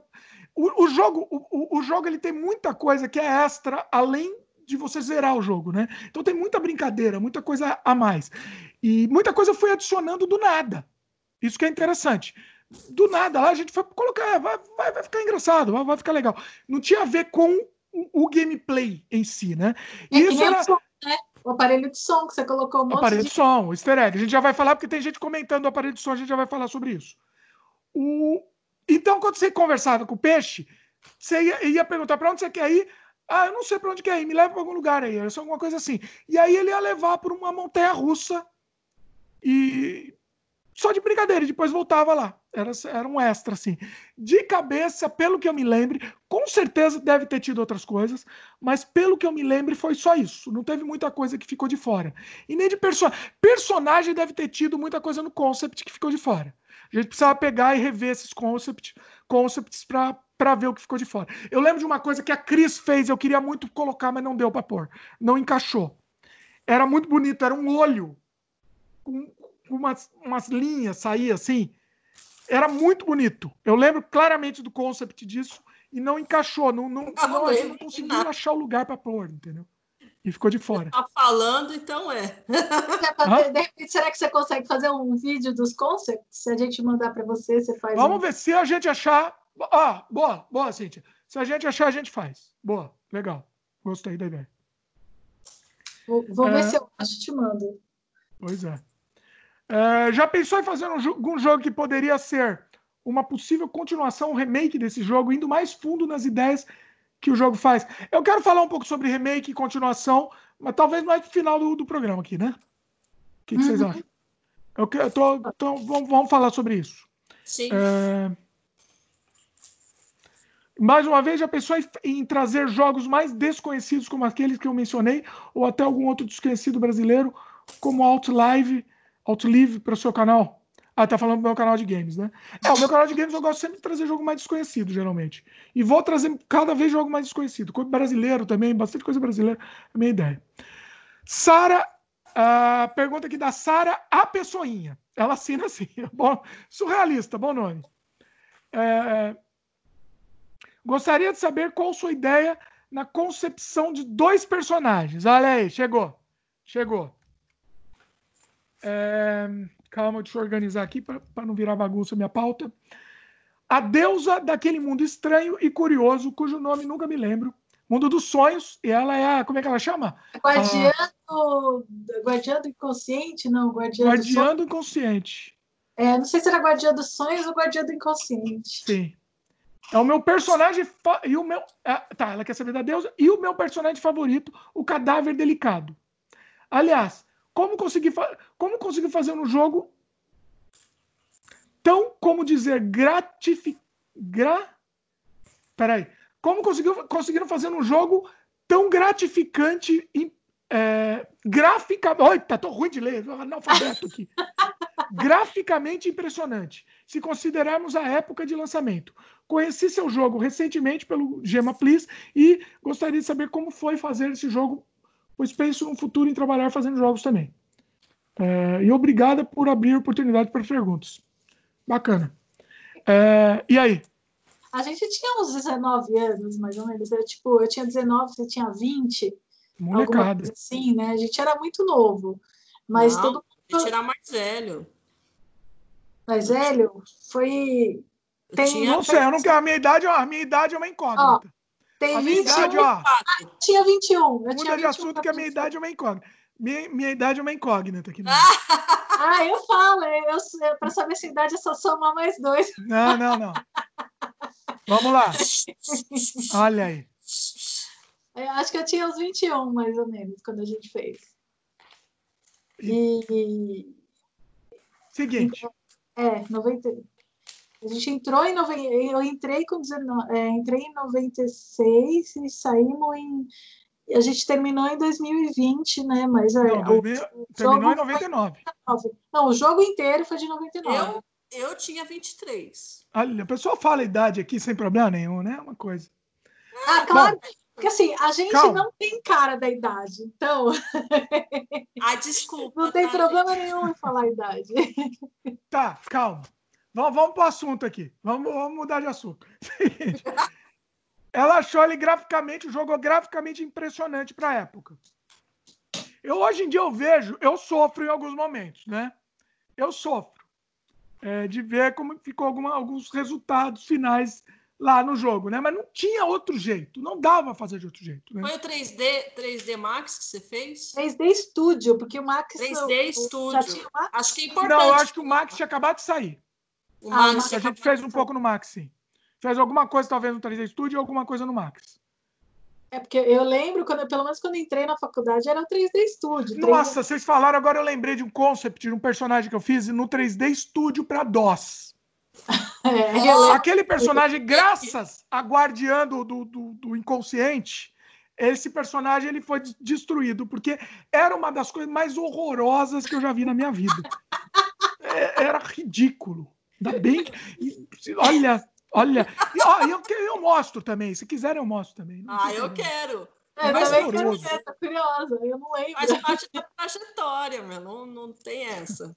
Ainda, bem, que, ainda bem que foi eliminado, né, pelo menos. Eu posso responder essa para ela, para a Responde aí. Olha assim, gente, não quero ficar puxando o saco de ninguém, mas já puxando assim, a qualidade gráfica que ela está dizendo, né, apesar da época, como, né, tem essa qualidade, eu, eu devo ao, ao artista aqui, o Dimitri, porque é. ele é um cara super meticuloso, detalhista, ele gosta de tudo muito bem feito. Perfeccionista, eu diria. Sim, perfeccionista. e ele tem um, um senso estético assim incrível, impecável, assim, sabe? Então, é, a, a, ferramenta ajuda, é claro, ajuda e possibilita a, as ideias acontecerem. Mas se a pessoa que está ali usando, está é, tá ali criando através daquela ferramenta, se não for uma pessoa com essa alta qualidade, meu, a coisa não fica, não vai ficar boa, entendeu? Por mais é que tenha. A ferramenta, qualquer pessoa que saiba mexer consegue mexer, mas tem que ter talento para poder fazer uma coisa realmente boa. Sim, exatamente. Essa era a proposta do nosso curso, né? A proposta do nosso curso era essa, é ter a, a, a arte analógica associada à digital, né? Porque não adianta nada o cara ter o, o ferramenta digital se ele não tem uma base é, da arte mesmo, é, da história da arte, de proporção, de, de uma série de questões de. Me ajudem, entendeu? Da, da questão da estética, se a gente não tiver isso bem, bem solidificado, né? Então, é uma coisa que é, a arte digital ela precisa ter esse respaldo, essa base, senão não rola uma coisa de qualidade entendeu? Se bem que o Dimitri ele já veio meio que pronto para a faculdade, né? Você lembra que já desenhava um monte, né? né se ele já ele já destruía já, né? Já. Então, já. Então, Olha só o, confete, tô até sem graça aqui. E você é também, Não, é, justi é, é, a verdade, cara. O que é o que é, é, just, é justo, entendeu? Então, é você, vocês dois que se soltavam. Eu até conseguia desenhar, mas eu não tinha o mesmo traço, exatamente por, por eu seguir uma linha um pouco mais é, tradicional. Na hora de, de, de desenhar, na hora de, de, fazer as coisas, eu conseguia bolar os personagens, mas eu não conseguia fazer um traço solto que vocês fazem. Você é. curtia também HQ bastante, né, Cis? Sim, exatamente. O meu traço era mais HQ. Naquela época eu desenhava que nem em HQ. Eu desenhava os X-Men, eu desenhava é, nesse estilo. Esse era o meu estilo de desenho. Era um desenho de história em quadrinho mesmo. Já vocês faziam uma coisa mais maluca, mais artista, mais arte moderna. Né? É. Isso que era, era bem interessante. Cada um tinha seu estilo. Sim. E os outros meninos não, não desenhavam muito, né? Não tinha não, muito. Não. João, Leonel. Não. Só tá um pouquinho, um pouquinho de paraquedas, né? Vamos falar a verdade. Um pouquinho, um pouquinho de paraquedas. Com todo o respeito. É, com todo respeito, ele é muito legal, né? Mas acho que não sei por que, que ele fez a faculdade de artes. É, então. Quem? João? O João, é. Ah, é. Foi uma época muito divertida, né? Talvez, de repente, ele fez a faculdade para conhecer a gente. Ele é personal trainer agora, né? É, agora ele é personal trainer. Personal trainer, virou salva-vida, de tudo. Enfermeiro, salva-vida. Enfermeiro. É, enfermeiro, salva-vida, professor de educação física. É, tem mais a ver, tem mais a ver com ele. É verdade. É, a Sara aqui é, pergunta uma outra coisa. Agora chegamos no momento aqui, um dos momentos. Esqueci de perguntar. Por que a deusa parece ser tão sexy? Qual o motivo? Não que eu esteja reclamando, ao contrário. Acho que me apaixonei por uma personagem fictícia de novo.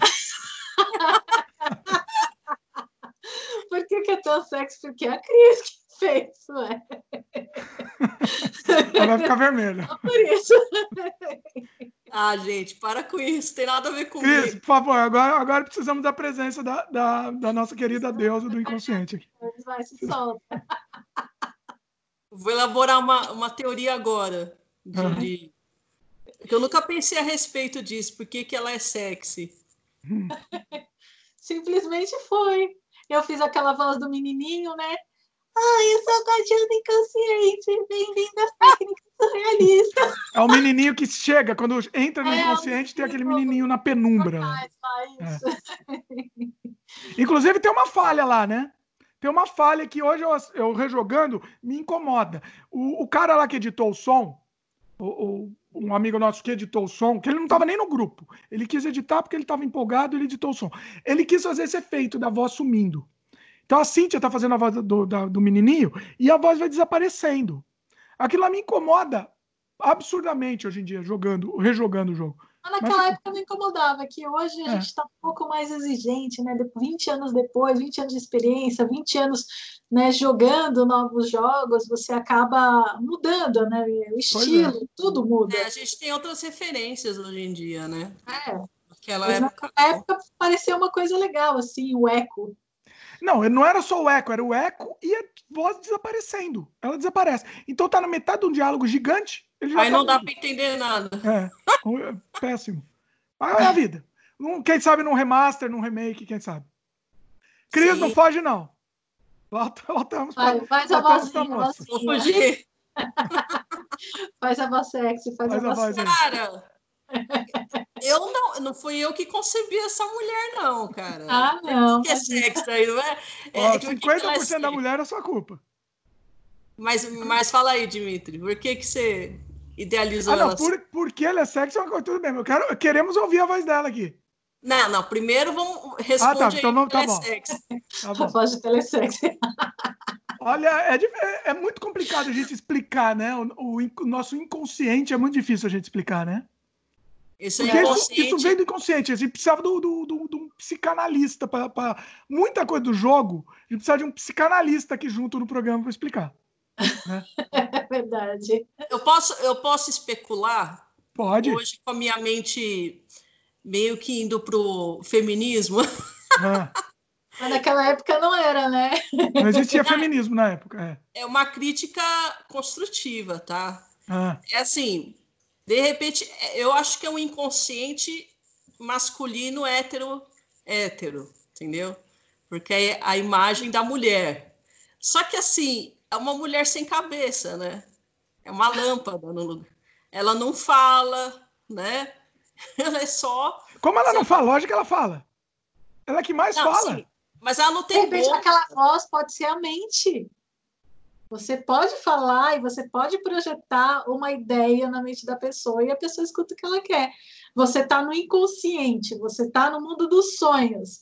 Ela não é precisa verdade. ter boca para falar. É verdade, é. Não esquece. esquece. Tem uma pessoa que analisou um pouco a, a Mulher Lâmpada. O Isaías Ninja. É, o jogo é cheio de metáforas. Explica elas. Ele pediu para a gente explicar, né? A Guardiã dos Sonhos é, ela fala estranho. Quando vi aquele final, o final ruim, né? Ele fala que porque tem três finais. Ele ele estava imaginando uma coisa. Isso é interessante, tá? Tem tudo a ver com o que a gente está falando aqui, inclusive. Quando ele viu o final ruim do jogo, sabe qual que é, né? Vocês lembram? Vamos dar spoiler aqui? Não. Não? Eu não ah, o pessoal já, já jogou, não? Ah, quem tá assistindo esse aqui jogou já, né? Acho que tem que ah, falar. Então tá bom, vai, fala. Ah, vamos escancarar aqui, tá valendo tudo. O final ruim é o que o, a gente, como jogador, fica no lugar dela. Né? E ah, é quando eu vi aquele final ruim, é, ela disse que tinha ficado presa por um erro que ela tinha feito. Eu logo deduzi que ela tinha se entregado aos prazeres das luxúrias no inconsciente ou algo do tipo. Coisas desse tipo que são minhas dúvidas. Explica mais sobre as filosofias que o jogo passa, dos personagens, para ser mais exato. E aí, o que, que, vocês acham? É interessante. É interessante esse, essa concept, essa ideia. Faz sentido. Faz sentido. Aí, pode repetir? que dá uma viajada aqui. Ela acha. É, repete aí, Cíntia. Vai, vai ele, resume aí. Não é ele que falou? Ele, desculpa. É, que ele, ele falou que, que ela, ela ficou presa lá por causa de um erro que ela cometeu. E ele imaginou que fosse porque ela tinha se entregado aos prazeres do, da do luxúria. da luxúria do inconsciente. Só que eu creio que não, porque, por exemplo, teoricamente, no inconsciente, não tem aquela coisa de, de certo ou errado para ela ter cometido um erro, de ficar preso no meio da. por ter feito ou praticado luxúria no próprio inconsciente, porque não faz sentido nenhum porque não, não existe certo ou errado no lugar onde é puro caos. Não existe julgamento, é isso não mesmo. Não tem julgamento. Boa. Então ela não poderia ter cometido esse tipo de erro, porque não tem julgamento. Não existe erro, né? Não existe erro. Não existe erro. Então, talvez a, é, seria mais fácil ela se prender é, por ter come, por culpa de ter cometido um erro. De Tanto repente... é que eu nem, eu nem diria que é um final ruim. Talvez se eu falei isso no gameplay, foi, foi, acho que foi um bom falha minha, porque ele não é um final ruim, é um, um, um dos finais, vamos dizer. Você tem Sim. três opções de finais. Uma, você, vamos entregar, né? Uma, você acorda, você não aceita a sua realidade inconsciente, você acorda, você quer voltar para a vida, você quer eh, voltar para Matrix, vamos dizer, né? Uhum. O outro, você vai, você embarca totalmente no inconsciente, que é esse final que você vira a mulher lâmpada. Que aí você não, você não aceita mais o mundo da realidade, você só vai para o mundo da surrealidade. Na verdade, você fica louco. Não é que você fica louco. Não, não eu acho sei. que seria, seria Pode ser. Sim, porque você literalmente você entregou o seu inconsciente, você perdeu 100% da razão. Sim, sim, é isso. Você, você, não, a razão não funciona mais para você. Exatamente. Uhum. Isso talvez tenha acontecido com ela. A razão não funciona mais para ela, mais, mais do que qualquer outra coisa de, de, de pecado. Não, não tem noção de pecado. Um consciente não pode ter essa noção de pecado. Inclusive, isso, a gente está falando isso, não é teoria nossa, é o conceito surrealista. Não existe noção de pecado no, no surrealismo. Tem limite, é... né? E tem o final, que é o, o final se, maior do jogo. Você se liberta das amarras. Né? totalmente você se liberta de qualquer, de qualquer amarra que você pode ter, de julgamento, de pensamento, de, de culpa ou de qualquer coisa, qualquer tipo de amarra você se liberta e a ideia do, do, do inconsciente mesmo, exatamente, é inconsciente, você não tem a razão, você se, des, se liberta completamente da razão. Então, a, a, ideia é exatamente isso. Aquela parte lá do, dos portais, aquela área, aquele breu onde está, na verdade, eu acho que seria um subconsciente, porque é onde você, você entra no subconsciente, né, através daquele, daquele, é, daquele cadeado, e você vai através dos portais, que são as técnicas surrealistas, para áreas onde você consegue chegar até o maravilhoso. Pois é, exatamente, exatamente. E o que que acontece? O maravilhoso, que ao final a gente chama de final principal, mas não é final bom ou ruim. É o final principal por quê? Porque o jogo continua. Tem mais uma área a mais. Se você fizer os outros dois finais, o jogo termina antes. Se você continuar para o maravilhoso, tem uma área inteira a mais. Tem um puzzle inteiro a mais para você também resolver, né? Alguns puzzles, né? Um, acho que são alguns puzzles. É porque tem, você tem que conversar com o louco, depois você precisa usar o serrote de uma forma específica, né? Então, assim, por isso que eu acho que esse é o final principal. E esse é o objetivo do surreali dos, dos surrealistas, né? Do André Breton, quando criou o surrealismo. O objetivo dele era esse. Mas não existe o bom ou ruim, né?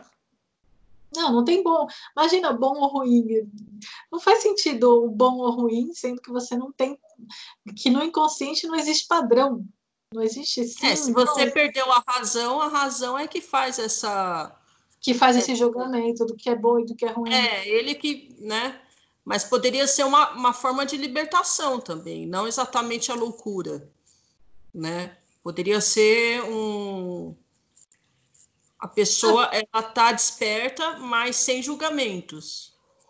Entendeu? Ou simplesmente ela se voltou para o mundo dos sonhos e ela sa saiu de 100% da realidade e não conseguiu mais voltar.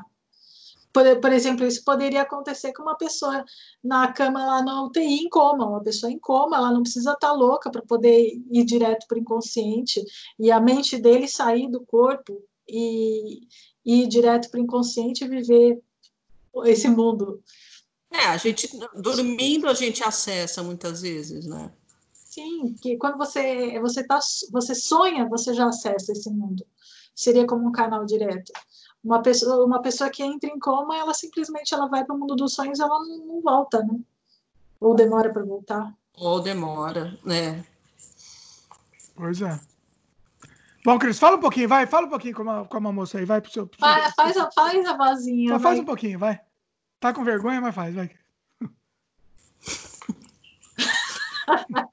Fala uma fala frase. Aí, a, a frase pode falar assim, ó. Seja bem-vindo ao podcast Sem Freio. Vai, pronto.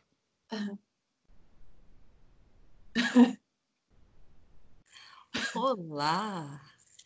Sejam bem-vindos ao podcast Sem Freios, onde você poderá é, se sentir completamente livre para se sentir aberto a qualquer possibilidade, infinitas possibilidades.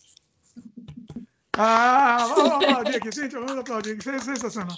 Sensacional. É lindo. Se existir, se tiver um remake desse, desse jogo aqui, a, a, a Cristiane vai fazer a voz dela de novo. Cara, não sei se é essa voz, não sei. É essa voz, exatamente. Essa voz, Cris, né? Própria. Muito bom. Cheguem mais. É sensacional.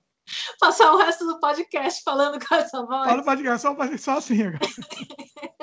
É divertido. Olá, nossos queridos fãs. Joguem. Faz uma pergunta e aí ela, ela responde com essa voz, vai. Não, melhor não. Faz uma propaganda, então faz uma propaganda de sua realidade aí, vai. Joga a sua realidade, alguma coisa assim. Você gostaria de acessar o seu inconsciente? Gostaria de descobrir o que ele esconde atrás da sua mente racional? Então, já que você tem essa vontade, acesse, jogue o jogo Surrealidade e você terá experiências maravilhosas, surpreendentes a respeito, até mesmo de você mesmo. até mesmo de você mesmo, ficou horrível. ah, olha, é espetacular, é sensacional. Tô, tô, tô, lembrando e voltando da época que a gente gravou isso. É muito bom, cara. Muito, muito bom. bom. Uma coisa importante é que o diálogo é gigante. Eu não sei quantas horas tem de diálogo. Eu não sei. Um dia eu posso fazer essa experiência de contar quantas horas tem. É pegar o, os arquivos originais e ver se a gente conta. Eu não sei se existem, né? Os arquivos sem edição. Mas eu gostaria muito que existisse o arquivo bruto, mas não sei. Com erro, né? Não sei se existe. Isso eu não sei. Você sabe, Cintia? Você chegou a ver alguma coisa dessa? Não lembro. Não Também lembro. Não lembro. Pô, 20 anos.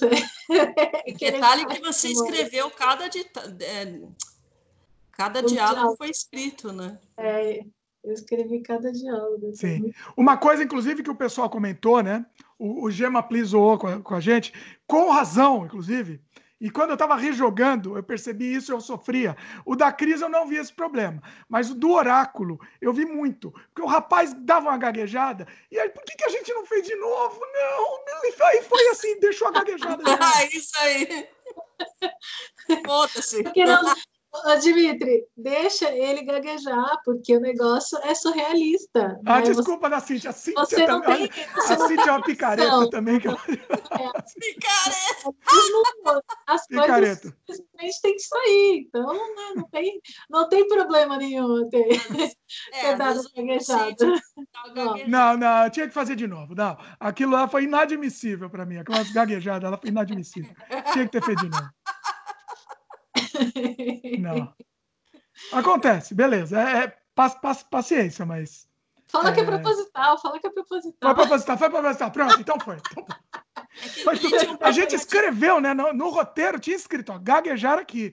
Então foi Antes ele tinha um problema de gagueira, tadinho. oh, fala do oráculo aí. O, o Gema Please, ele queria que eu fizesse no, no, no vídeo. Se ele, ah, tá vendo? Se ele tivesse falado que ele queria, ele queria que eu colocasse porque era o primeiro vídeo, né? Não apareceu a mulher lâmpada no primeiro vídeo. No, ele queria que eu colocasse o, o, Se eu falasse. Contactasse o oráculo para ele, ele apresentar o vídeo. Falar agora, seja bem-vindo ao Gema Please, uma coisa assim, né?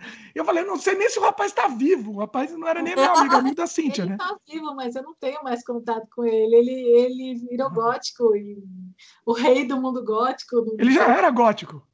É, ele já ele virou muito mais. Hoje em dia, é, depois que ele foi para Transilvânia, ele voltou um vampiro. Eita! Total. Literalmente falando, assim. já, eu já não tenho mais contato com ele, mas eu sei que ele é famoso na, pelo meio. O nome dele é André. Quer falar o nome dele aí? Fala aí, vai. O pessoal procura. É André, agora eu não lembro do Não lembro. Ah, bom, tá no jogo, tá no jogo lá o crédito. Ah, tá eu, acho, eu acho que hoje ele é conhecido como Lorde A. Lorde K. Ah, Lorde A. Lorde A. Ah, tá. Ah, de André. É. E a gente escolheu ele porque ele tinha um vozeirão, né? Isso, isso. Essa, essa ele é sempre teve um vozeirão. Eu fiz curso de desenho com ele. Foi assim que eu conheci.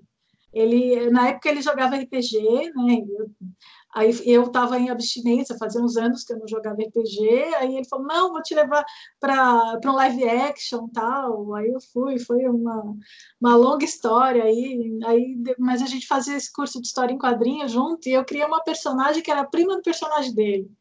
Né? Então a gente falava bastante naquela época. Depois perdi completamente contato. Né? Ele foi para virou virou goticão, até me até me levou numas baladas na época, mas é. eu eu fui para cá e ele e ele se se aprofundou. Muito bom. Nesse meio. Oh, vamos lá, mais, mais perguntas aqui. Ruby pergunta: por que no rádio há aqueles sons estranhos? o easter egg, ela tá perguntando daqueles easter egg maluco. E também, vou, vou já emendar, também o, o Igor Perina comenta aqui, né? É, tem uma suruba no rádio. Vocês lembram disso? Não era. Não era uma suruba. Teve mais gente que perguntou sobre o rádio, inclusive, né? É que a gente, na verdade, aqueles sons, é, tudo a gente foi automatismos que a gente fez nas nossas reuniões, e o Gi, ele gravava, o Gi não, o Dimitri, é, é meu marido, é, a, é, ele gravava tudo. Então, ele pegou partes dos nossos áudios, das conversas. Eu acho que aquela parte da gemida foi exatamente durante a gravação da, da Guardiã do Inconsciente. Talvez, pode ser. Eu acho que foi durante é. a gravação, né? Meu, as, as vozes, horas e horas de gravação. Aí, horas aí e gente, horas. É, foram muitas horas de, de gravação. E, e, aí a gente deu. De vez em quando, ah, vamos, vamos fazer. Aí você teve a ideia, vamos fazer umas, uns gemidos aí pra gente, pra gente colocar no, no easter egg. Aí a Cris, linda, maravilhosa. eu, né? Foi só a Cris, não, você também. Eu também, também é safada. A gente começou não a fazer, foge, não. A gente começou a fazer as. Ah, é fácil, né? Culpar, culpar os outros só. É, É, não, por, por isso que falou que foi uma suruba, porque as duas estavam. Ah! Pois é. E tem umas outras viagens também. né? Assim, a gente pensava em talvez colocar de background em alguns momentos do jogo. Ah, é legal. Olha, lembrei agora. É, acho que essa parte dos gemidos era para ficar de background eventualmente. Ah, era para ser da loucura. Loucura não. Loucura, será? Eu acho que no mundo tinha... da, da, da, da é, a gente ia fazer um negócio. Ah, não, é, tem a parte mais macabra. É, esse era para loucura. Sim. A parte mais, mais sombria era para loucura. É, a gente fez essa trilha sonora do, da loucura. Eu lembro que a gente fez essa trilha. Ah, né, fica fazendo sons de louco. É, foi uma aventura, foi uma aventura. Fazer esse jogo assim, foi muito legal, cara. Foi muito legal fazer esse jogo. O Ruby pergunta aqui se a gente sente, ou, ou, ou a Ruby, desculpa, se a, gente, se a gente sente falta do tempo que a gente criava o jogo. Ah, sim, muita. muita, muita. Foi a gente se divertia muito, né? Era Nossa, muito divertido. Foi engraçado, gente. Foi As uma... brigas, né, Jimmy? As brigas, eu lembro que a Cris faltava se no ringue. Eu era muito brava, né? Teve uma hora que a Cris queria me, me, matar, ela queria me bater, mas queria literalmente me bater. Eu acho que a é, Cintia entrou na frente para evitar. Dar um soco na cara dele. Nossa, meu, eu era muito irritada. Hoje, nossa, graças a Deus. eu, segurei, eu segurei. Mas eu enchi o saco, hein? Eu enchi o saco. Ah, eu, eu acho que eu merecia também. Eu merecia um pouco, porque eu enchia muito o saco. Merecia. Eu era um ditador, um ditador, literalmente. É que assim, naquela época era fogo para mim, porque eu trabalhava o dia todo, né? Eu tinha, um, eu tinha um problema de tempo muito foda. Eu trabalhava o dia todo. Aí de sábado tinha licenciatura. Aí só tem, eu só tinha domingo liberado. Então foi foda, meu. Aí mas aí o Dimitri não queria nem saber, meu. Entrega a porra do negócio. o Dimitri, o Dimitri era muito chato, ele era muito exigente e ele era muito antissocial. Tanto que o grupo inteiro queria matar ele e eu ficava, não, calma, calma, não é assim, deixa que eu falo com ele. Aí eu ia lá e falava com ele, vocês querendo matar ele, brigando, e eu tentando falar as coisas para ele da maneira mais suave possível, para ele não se irritar, para ele desculpar. E eu, aí, aí ele falava alguma coisa que, meu, eu falava, gente, se eu falar isso, a galera vai querer bater nele. Aí eu, eu falava, eu passava para ele de uma maneira suave, tranquila. Não, mas ele falou isso, isso, isso. Uhum. E aí todo mundo gostava de mim, ninguém gostava dele. Não, eu merecia, era insuportável. Eu sei, eu tenho ciência, insuportável, realmente eu era a única pessoa que, que suportava essa criatura. Ninguém gostava, todo mundo queria Nossa. bater. O Leonel eu gostava do Dimitri. O... Eu gostava, mas assim, eu me irritava com ele. É, então, tudo, tipo, as pessoas Mas ele gostam, também mas se irritava comigo. Sabe? Mas eu concordo também, sabe? Eu concordo do assim, porque por exemplo, ele até me dava maior assim força para colocar uns desenhos meus no trabalho e no fim não foi nada. É, é, verdade, a Cris, eu, eu, eu, eu, era incrível, né? Eu já, já achava incrível o desenho da Cris e, e, e falava, não, vamos fazer mais. E a Cris, e, e, e, e assim, vamos produzir mais. Eu ficava enchendo o saco, eu enchia muito o saco. E depois eu colocou os desenhos dela, né? Não, não é que não, não, acabou não cabendo, porque não teve, né? Não teve desenho, eu não fiz. É. Eu não lembro que eu fiz porra nenhuma.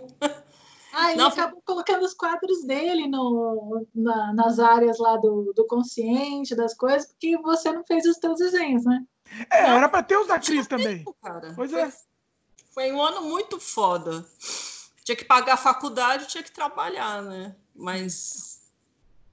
Mas só lembro apertado... no dia que a Cris, ela, ela queria literalmente me bater mesmo. Não é uma maneira figurativa, e a Cintia se jogou na frente. Assim. Foi lá na frente da faculdade, sabe que eu não lembro Foi, foi na frente da faculdade, foi aí mesmo. Exatamente. faculdade aquele dia. Eu lembro. Depois teve o Leonel que quis pegar você também. O Leonel né? queria me pegar também. é verdade. É, aí eu, eu fui Leonel, Leonel, calma, por favor, não faz isso. É, se não fosse a Cintia ali, viu? Ele é uma matar, Dimitri.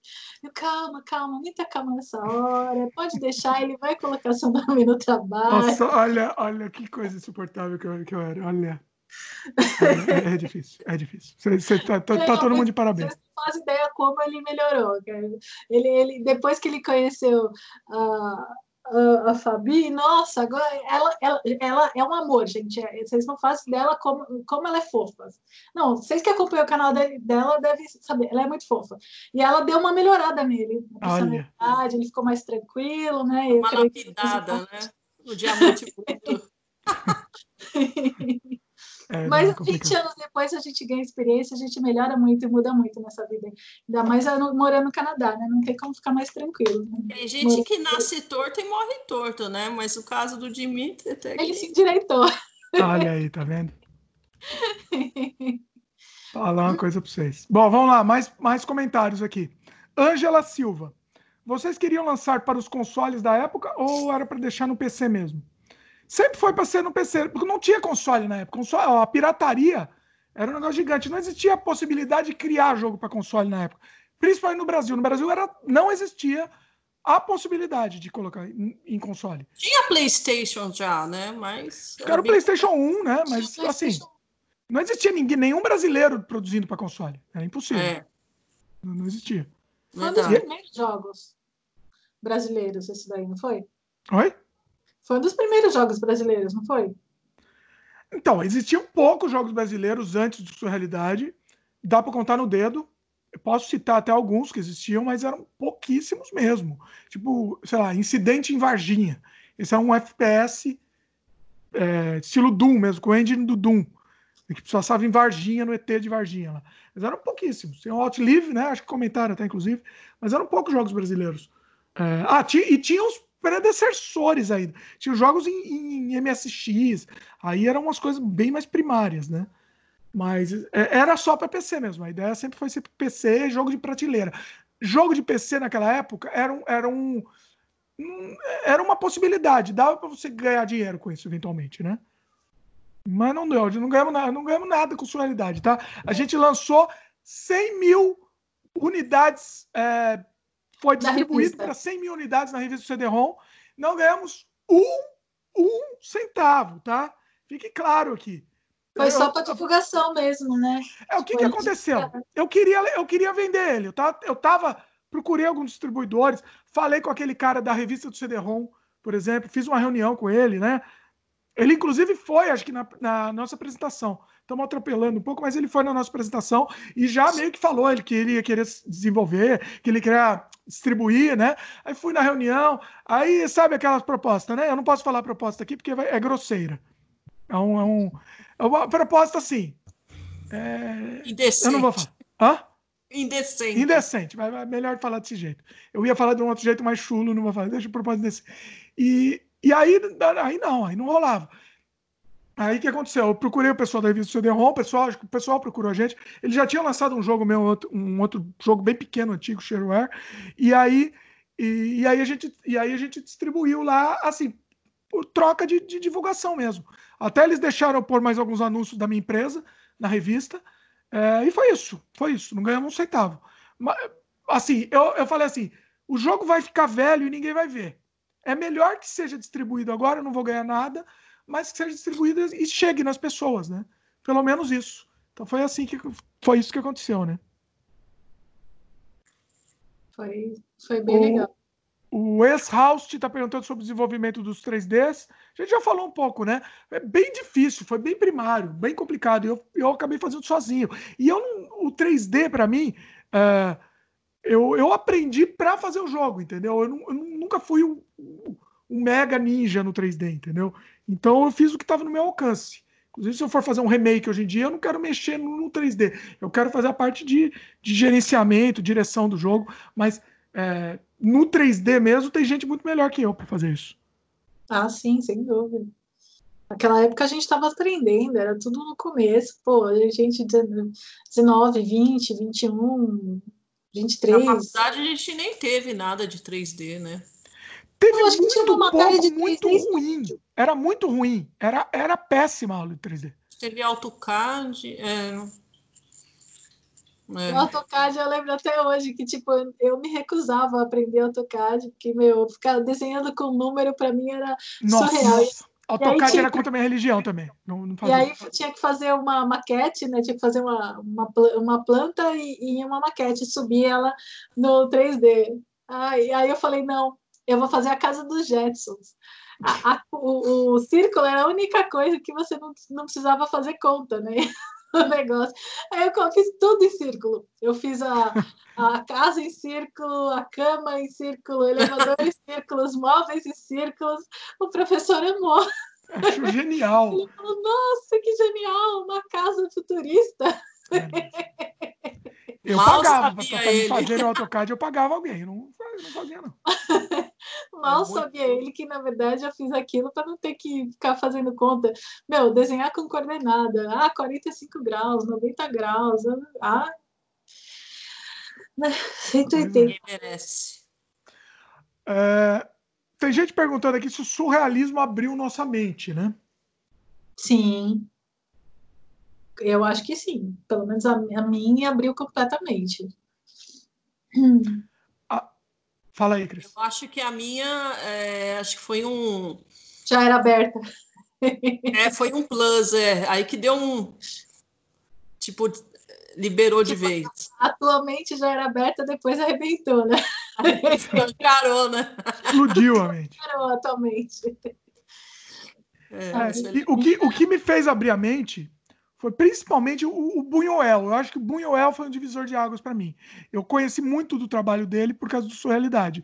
E, e foi ele que me. Acho que ele formatou meu caráter futuro depois. Eu, eu diria isso. Buñuel. E virou meu diretor favorito, né? De toda a história, inclusive. Cão da Luz. Cão da Luz. Acho que eu devo ter assistido Cão da Luz mais de 100, 200 vezes. Eu devo ter assistido. Sério? Sério. Nossa, Nossa Senhora. É, eu não consegui ver muitas vezes. Não. Olha só. Ele, na, ele nasceu no mesmo ano que o meu avô, acredita? Olha só. 1900. 1900, olha só. Meu avô nasceu em 1900. Ele é. morreu mó velho, né? 83 anos. A minha ainda tá viva, tem 98. Olha só. Nossa! Seu pai ou da sua mãe? Minha mãe. Da minha mãe. Centenária, praticamente. É, vai chegar ao 100 fácil, porque ela tá super lúcida. É incrível. Bom, e... vamos lá, mais pergunta aqui. Mais Kaique Miyasato. É, perguntou de, é, como a gente programou o jogo, planejar, se a gente planejava viver como, é, com desenvolvimento de games nacional. É, como foi lançar esse game numa época que games artísticos eram quase inexistentes. Sabia que agradaria, sabia que não agradaria a todos. Vamos por partes aqui. Alguém pre pretendia desenvolver games aí, viver desenvolvimento de games? Não. Não. Você não? Eu achava eu não. Eu, eu pretendia, só que game nacional naquela época não tinha mercado. Então, então por a... isso, por isso que eu não pensava também. É, era zero, mercado zero. O, o que eu imaginava, e, e, tanto é que aconteceu um pouco, era fazer game para empresa, game de prostituto. Eu era prostituto, né? Rodava a bolsinha lá, e, né? Aí a gente, né?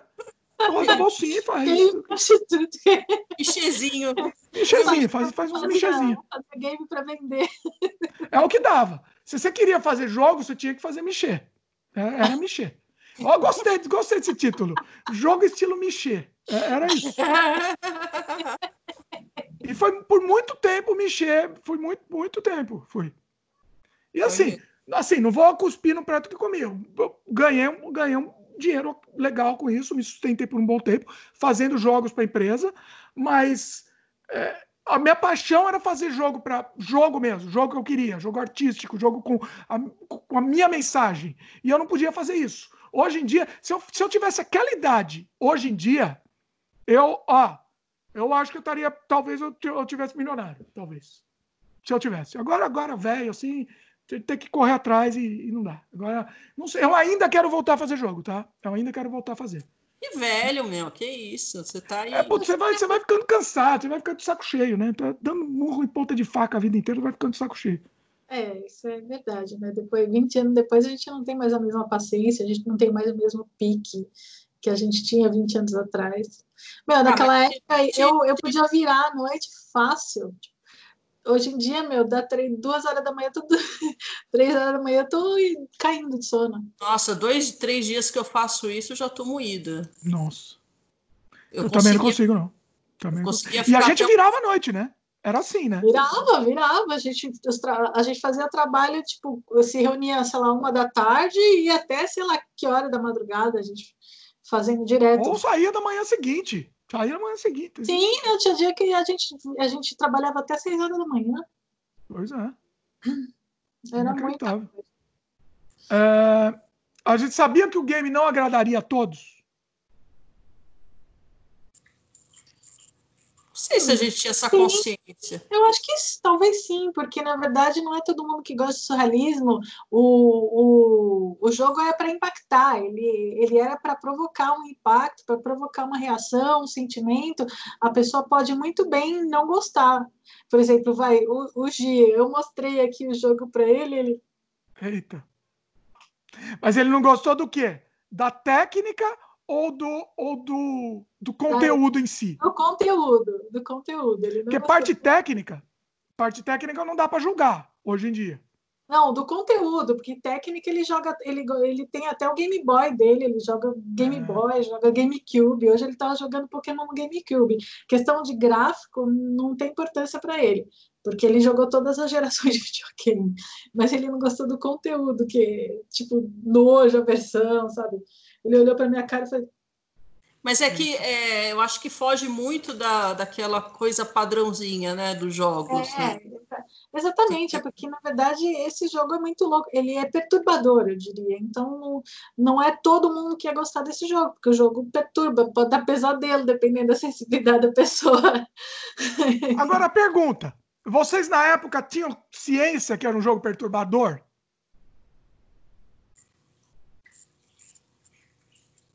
Ao, ao, silêncio aqui, eu também estou pensando aqui. Eu não um tinha. Pouco, acho que um pouco sim. Porque essa coisa do inconsciente é uma coisa que a gente não sabe o que, que vai vir, né? É uma coisa imponderável, né? Não dá para saber. Então pode ser uma surpresa. A gente não pode vir tanto uma coisa boa quanto ruim. É. Naquela, eu acho que eu tinha ideia que as pessoas poderiam não gostar ou poderiam ter alguma reação, mas naquela época, naquela fase da minha vida, eu gostava de, de impressionar, de, de chocar as pessoas. Pô, eu sou aquariana. Bom, eu gosto de chocar até hoje. Aí estamos aí. Eu já não gosto mais de chocar, mas naquela época, eu para mim era natural. Então, se provocasse um choque, se perturbasse para mim, eu ia gostar mais. Hoje em dia não, mas naquela época sim. Eu ah, eu também, sempre gostei de provocar também. É, então assim, sempre gostei de ser Sim, meio na contramão, que assim. chocar, mas se chocasse para mim era melhor naquela época. Então, ah, eu acho que a ideia é essa. Hoje em dia, eu já, padrão, já não padrão isso. me irrita.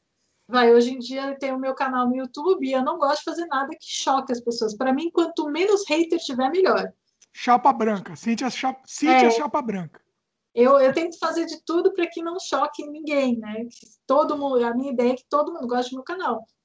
A minha ideia é chocar. A minha ideia é chocar e eu, eu convivo com ódio diariamente. É, então. Eu, a, a, eu já acordo de manhã, eu sempre falo, já acordo de manhã falando, como serei odiado hoje? Deixa eu, você liga no computador e fala, deixa eu ver como vão estar me ofendendo hoje.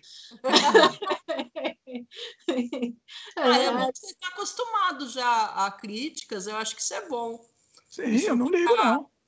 Fica ah, mimadinho, né? Você tem, você tem uns 300 mil inscritos. Se todo mundo gostasse do teu canal, ia ser estranho. Mas todo, sempre vai ter um hater em algum um momento. O meu canal é pequeno. Outro dia eu tive dois comentários de hater. A primeira vez que você tem um comentário de hater, você dá uma chocada, né? Aí você depois... Nunca esquece. É, primeiro a gente nunca esquece. Aí depois, no segundo, já. Ah, não choca mais. Eu falei, ah, é, eu vejo assim: o problema é está em quem. No, na, no, é, o problema é a pessoa, não sou eu. Exato, eu ignoro o hater, eu não respondo o hater. É. Não, você está aberto, e uma coisa... Né? você está público, né? Não tem como. Sim. Está vulnerável. Não.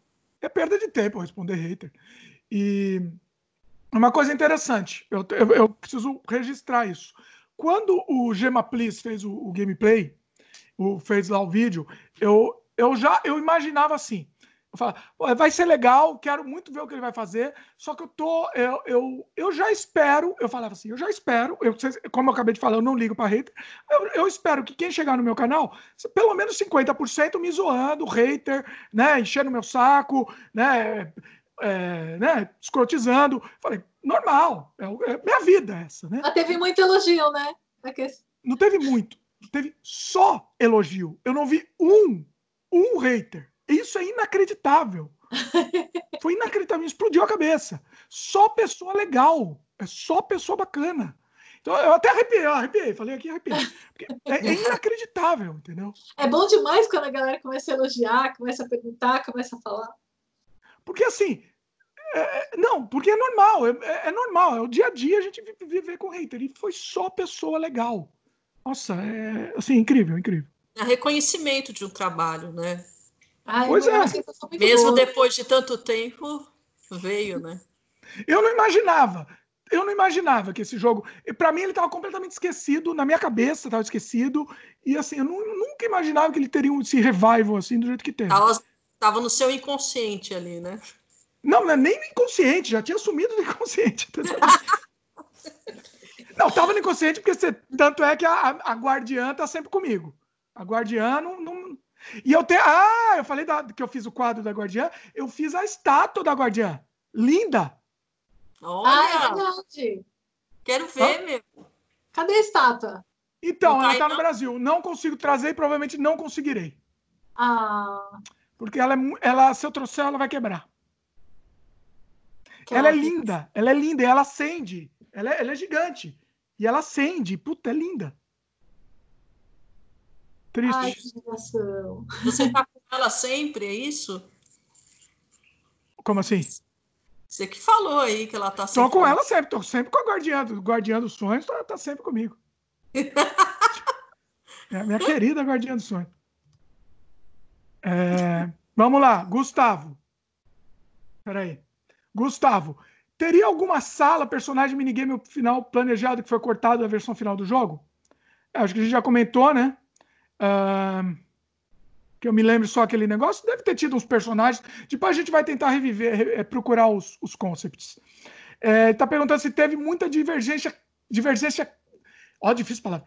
Divergência criativa entre a equipe do jogo. A gente teve divergência, mas ele quer saber divergência criativa. Nossa, eu não consigo falar essa palavra. Não, criativa, específica. Na verdade, a, a criatividade não teve divergência, a gente teve complemento, digamos assim. Todo mundo tinha ideia complementar. Muitas divergências tiveram na, no TCC, mas foram brigas separadas da parte de, de conceitual. Na parte conceitual foi, foi muito união de pensamentos. a gente estava muito na, na hora de fazer os concepts, na hora de, de desenhar, de fazer os automatismos. A gente tinha todo é, a gente estava muito sintonizado, todo mundo estava super sintonizado. É, as divergências que tiveram foi de tipo, ah, um está trabalhando mais que o outro, essas coisas. É que a gente ah, tem umas, umas irritações assim que a gente, a gente teve, né? o grupo teve né, umas divergências, mas na parte conceitual, não. A parte é, conceitual... as divergências foram práticas, né? Foram é, práticas. O, o conceitual de desenvolvimento. Foi, foi, sabe? foi tu, todo tudo para o mesmo lado, mesmo ritmo. Ah, eu quero, vamos fazer assim. Ah, que legal! E por que que não coloca mais isso? Por que que não coloca mais isso? Ah, coloca isso também. Então, as ideias simplesmente foram fluindo. Né? Isso que foi tão legal. Mais uma pergunta? O personagem favorito da gente. Gustavo também perguntou. O dele, ele falou que o dele é o oráculo. O meu é oráculo, fui eu que fiz oráculo. Eu sabia que ela ia falar isso, eu não devia nem ter falado dele aqui, porque eu já lembrei. Olha eu ele, ele tá mais no meu coraçãozinho. Olha. E você, que fez a mulher de sonho? É, é claro. Guardiã dos sonhos. Eu podia falar que o meu era o menininho, porque o menininho foi a minha voz, eu gostei de fazer ele. é. Ah, Bem-vindo ao mundo do inconsciente. Por que, que é uma criança, Cíntia? Por quê? Fala aí. Não sei. Ué, teve explicação. Eu lembro que a gente pensou. Achei que você ia explicar, não explicou. Eu achei que a Cintia ia me dar uma explicação quilométrica. Não sei. Elaborada. Eu, eu gostei muito de ter feito a voz da criança, mas é por que que eu fiz a voz da criança, já não lembro. Não, tinha uma explicação sim, tinha a ver com o inconsciente. O inconsciente das crianças é mais aflorado, tinha um lance assim. Ah, é verdade. O inconsciente das crianças tá, da, das crianças está um pouco mais próximo do. Porque ele não tem tanta razão quanto o inconsciente dos adultos. O, é. o inconsciente dos adultos está meio que é, cristalizado. Tá moldado, né? Uhum. É, as crianças elas já são muito mais soltas, né? Então realmente deve... espontâneas, é, não tem esse julgamento tão forte como é, a gente. Como aquela área representa o subconsciente, então tá, é muito mais próximo, faz muito mais sentido ser uma criança que está entre o mundo da razão e o mundo do, do inconsciente. Então, foi isso. É. Bom, meu personagem favorito não preciso falar, né? Também tá óbvio. Nossa querida. Não, fala guardiã. aí. A mulher do... querida guardiã. O cadáver delicado também está muito, também tá muito. Cadáver delicado é bom também. Eu gosto dele também. Eu gosto. Eu gosto muito do cadáver. Delicado é realmente. É, é, que, é, é que não tem jeito. O cadáver delicado, ele, como personagem, ele é muito bom. Só que iconograficamente, a Guardiã dos Sonhos, para mim, é, é, ela é perfeita. Entendeu? Então, é verdade como personagem, o cadáver delicado, ele tem personalidade. Sim. É, ele é o que mais tem personalidade. A mulher dos sonhos também tem uma personalidade, mas ela, acho que talvez pelo fato de não ter boca, de não ter rosto, essas coisas, talvez tenha a, a voz tinha personalidade, mas o personagem modelado, o cadáver tinha mais personalidade. A voz da, da, da Guardiã do Sonho já é inesquecível, né? A gente tem que puxar o saco, né? A gente aproveita ah, para puxar o saco. Obrigada, queridos. o... Não, eu gosto muito dos outros personagens, os personagens secundários também, o, o, Banana lá, o Senhor Falana, né? Ele é um personagem simpático. Hã? Foi você que fez o Senhor Falana, né? Eu que fiz a voz. Mas eu gosto da ideia dele falar rimando, é uma ideia legal. Eu, né? e E o fato do humor ser dentro de uma, uma mulher pelada, assim. Eita! Inteiro, Aí a Cris já vai analisar com machismo, mas vai lá, Cris. Foi machismo. Eu fui jogar, eu falei. Olha, eu objetificação da mulher. Olha aí. É que assim, o surrealismo era muito isso também, né? Sim, fazia parte. O, o Dali era cheio das mulheres peladas nos quadros dele. E não tem coisa mais bonita também, né? Desculpe, vocês me desculpem. não tem jeito. Vocês vão olhar a galeria do Dimitri, ele, né? Tem, tem. Não sei com o que ele tá falando. É, é, fazer o quê, né? pois é. Gustavo ainda fez uma pergunta interessante. Muito interessante pergunta. Se o jogo fosse criado hoje em dia e não fosse do tipo Adventure Point and Click, como seria a jogabilidade dele? Ele teria uma jogabilidade parecida com qual jogo? Vocês têm alguma sugestão? Vocês não jogam muito, né? A Cintia até joga, a Cris não joga muito, né, Cris? Não jogo nada, jogo Olha. joguinhos de tabuleiro. Olha. É, eu atualmente eu jogo mais jogo de celular, mas o meu Eita. marido ele joga todos os dias. Não tem um dia que ele não joga videogame. Ele é, é inclusive é isso que ele está fazendo agora. Olha só. Eu acho que ele seria um pouco um walking simulator. Ele seria ainda FPS, só que você andaria livremente pelo lugar. Se eu fizesse esse jogo hoje. Inclusive é aqui, ó. Eu queria falar no final, mas vou falar agora. Depois eu volto falando no final, inclusive. Pessoal que for desenvolvedor, vocês me, me, vocês me plantaram uma semente aqui na minha cabeça. Vocês estão mexendo com o meu cérebro aqui, que já, já não é um cérebro normal. E aí eu tô, eu tô começando a, a, a, me interessar pela ideia de ter um remake, um full remake de Surrealidade. E eu acho que é viável, é fácil, é barato e é possível de fazer. Tá? Desenvolvedores, entrem em contato comigo, que a gente vai conversar e, e refazer esse jogo. Tem já o roteiro pronto. Esse roteiro eu tenho várias ideias para incrementar e melhorar esse roteiro, tá? Várias, várias. Eu tive uma ideia para o começo do jogo, que é uma coisa simples de fazer e, e é uma loucura. É uma, uma loucura. E tudo, tudo simples e, e fácil. Eu acho que nesses engines de hoje em dia, se eu tivesse esses engines de hoje em dia que tem na época, Unity, por exemplo, se eu tivesse Unity na época, meu, puta, puta, ia ser uma coisa espetacular, entendeu? Então, assim, desenvolvedores, entre em contato que a gente vai conversar. Eu acho que o jogo deveria ser um jogo que você anda livremente pelo ambiente, encontra os personagens, só que eu faria, eu faria é, um ambiente um pouco maior do que, daqui, do que aquilo que a gente tem. Né? Eu tenho ideias para fazer esses ambientes maiores e rapidamente também, facilmente. Entendeu? É, é verdade, na verdade seria um cenário tipo em primeira pessoa, só que ao invés de colocar o mouse, a mouse com a carinha lá, colocaria, né, tipo, primeira pessoa, simplesmente sem mouse, a pessoa só vai para frente, para trás. Sim, só com o controle, só com o controle. É. Como, como a maioria dos jogos em primeira pessoa hoje em dia. Né? Sim, e você conversaria normalmente com os personagens, tudo, mas é, sem dúvida nenhuma, e livremente, você andando livremente pelo ambiente. Eu tô, ah, eu tô amadurecendo, eu, tô, eu acordo de madrugada pensando nisso. Eu acho que tem que ser feito. Eu, acho que, eu, eu sempre pensava nisso, mas nunca pensava em realizar isso daí. Falei, isso nunca vai acontecer. Hoje em dia eu tô pensando muito nisso. Então, pessoal, desenvolvedor, Daria programador. E colocar é... muito mais cenários ali, se você for parar para pensar. Sim. Não, mas vai ser um jogo relativamente, um jogo relativamente curto. Mas vai ser, pode ser vendido no Steam, PlayStation, Xbox, vai, vai ser vendido em tudo, entendeu? E dá, vai dar para fazer, dá para fazer. Se vocês quiserem participar também, vocês estão convidadas também. Queremos a, a participação de vocês também. Opa! A arte da Cris vai ter que ter. Cíntia, Cíntia também com o roteiro também. A, a, a, a maluquice do roteiro também devemos grande parte a Cíntia, entendeu? Então também vai participar também do roteiro. Cris vai ter, vai ter a arte da Cris também. Vamos, vamos, vamos fazer. Show, show.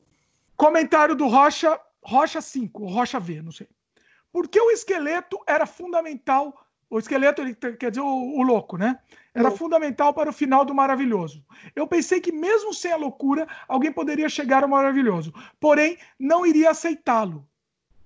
Então, ele chegava ao maravilhoso, mas não aceitava o maravilhoso.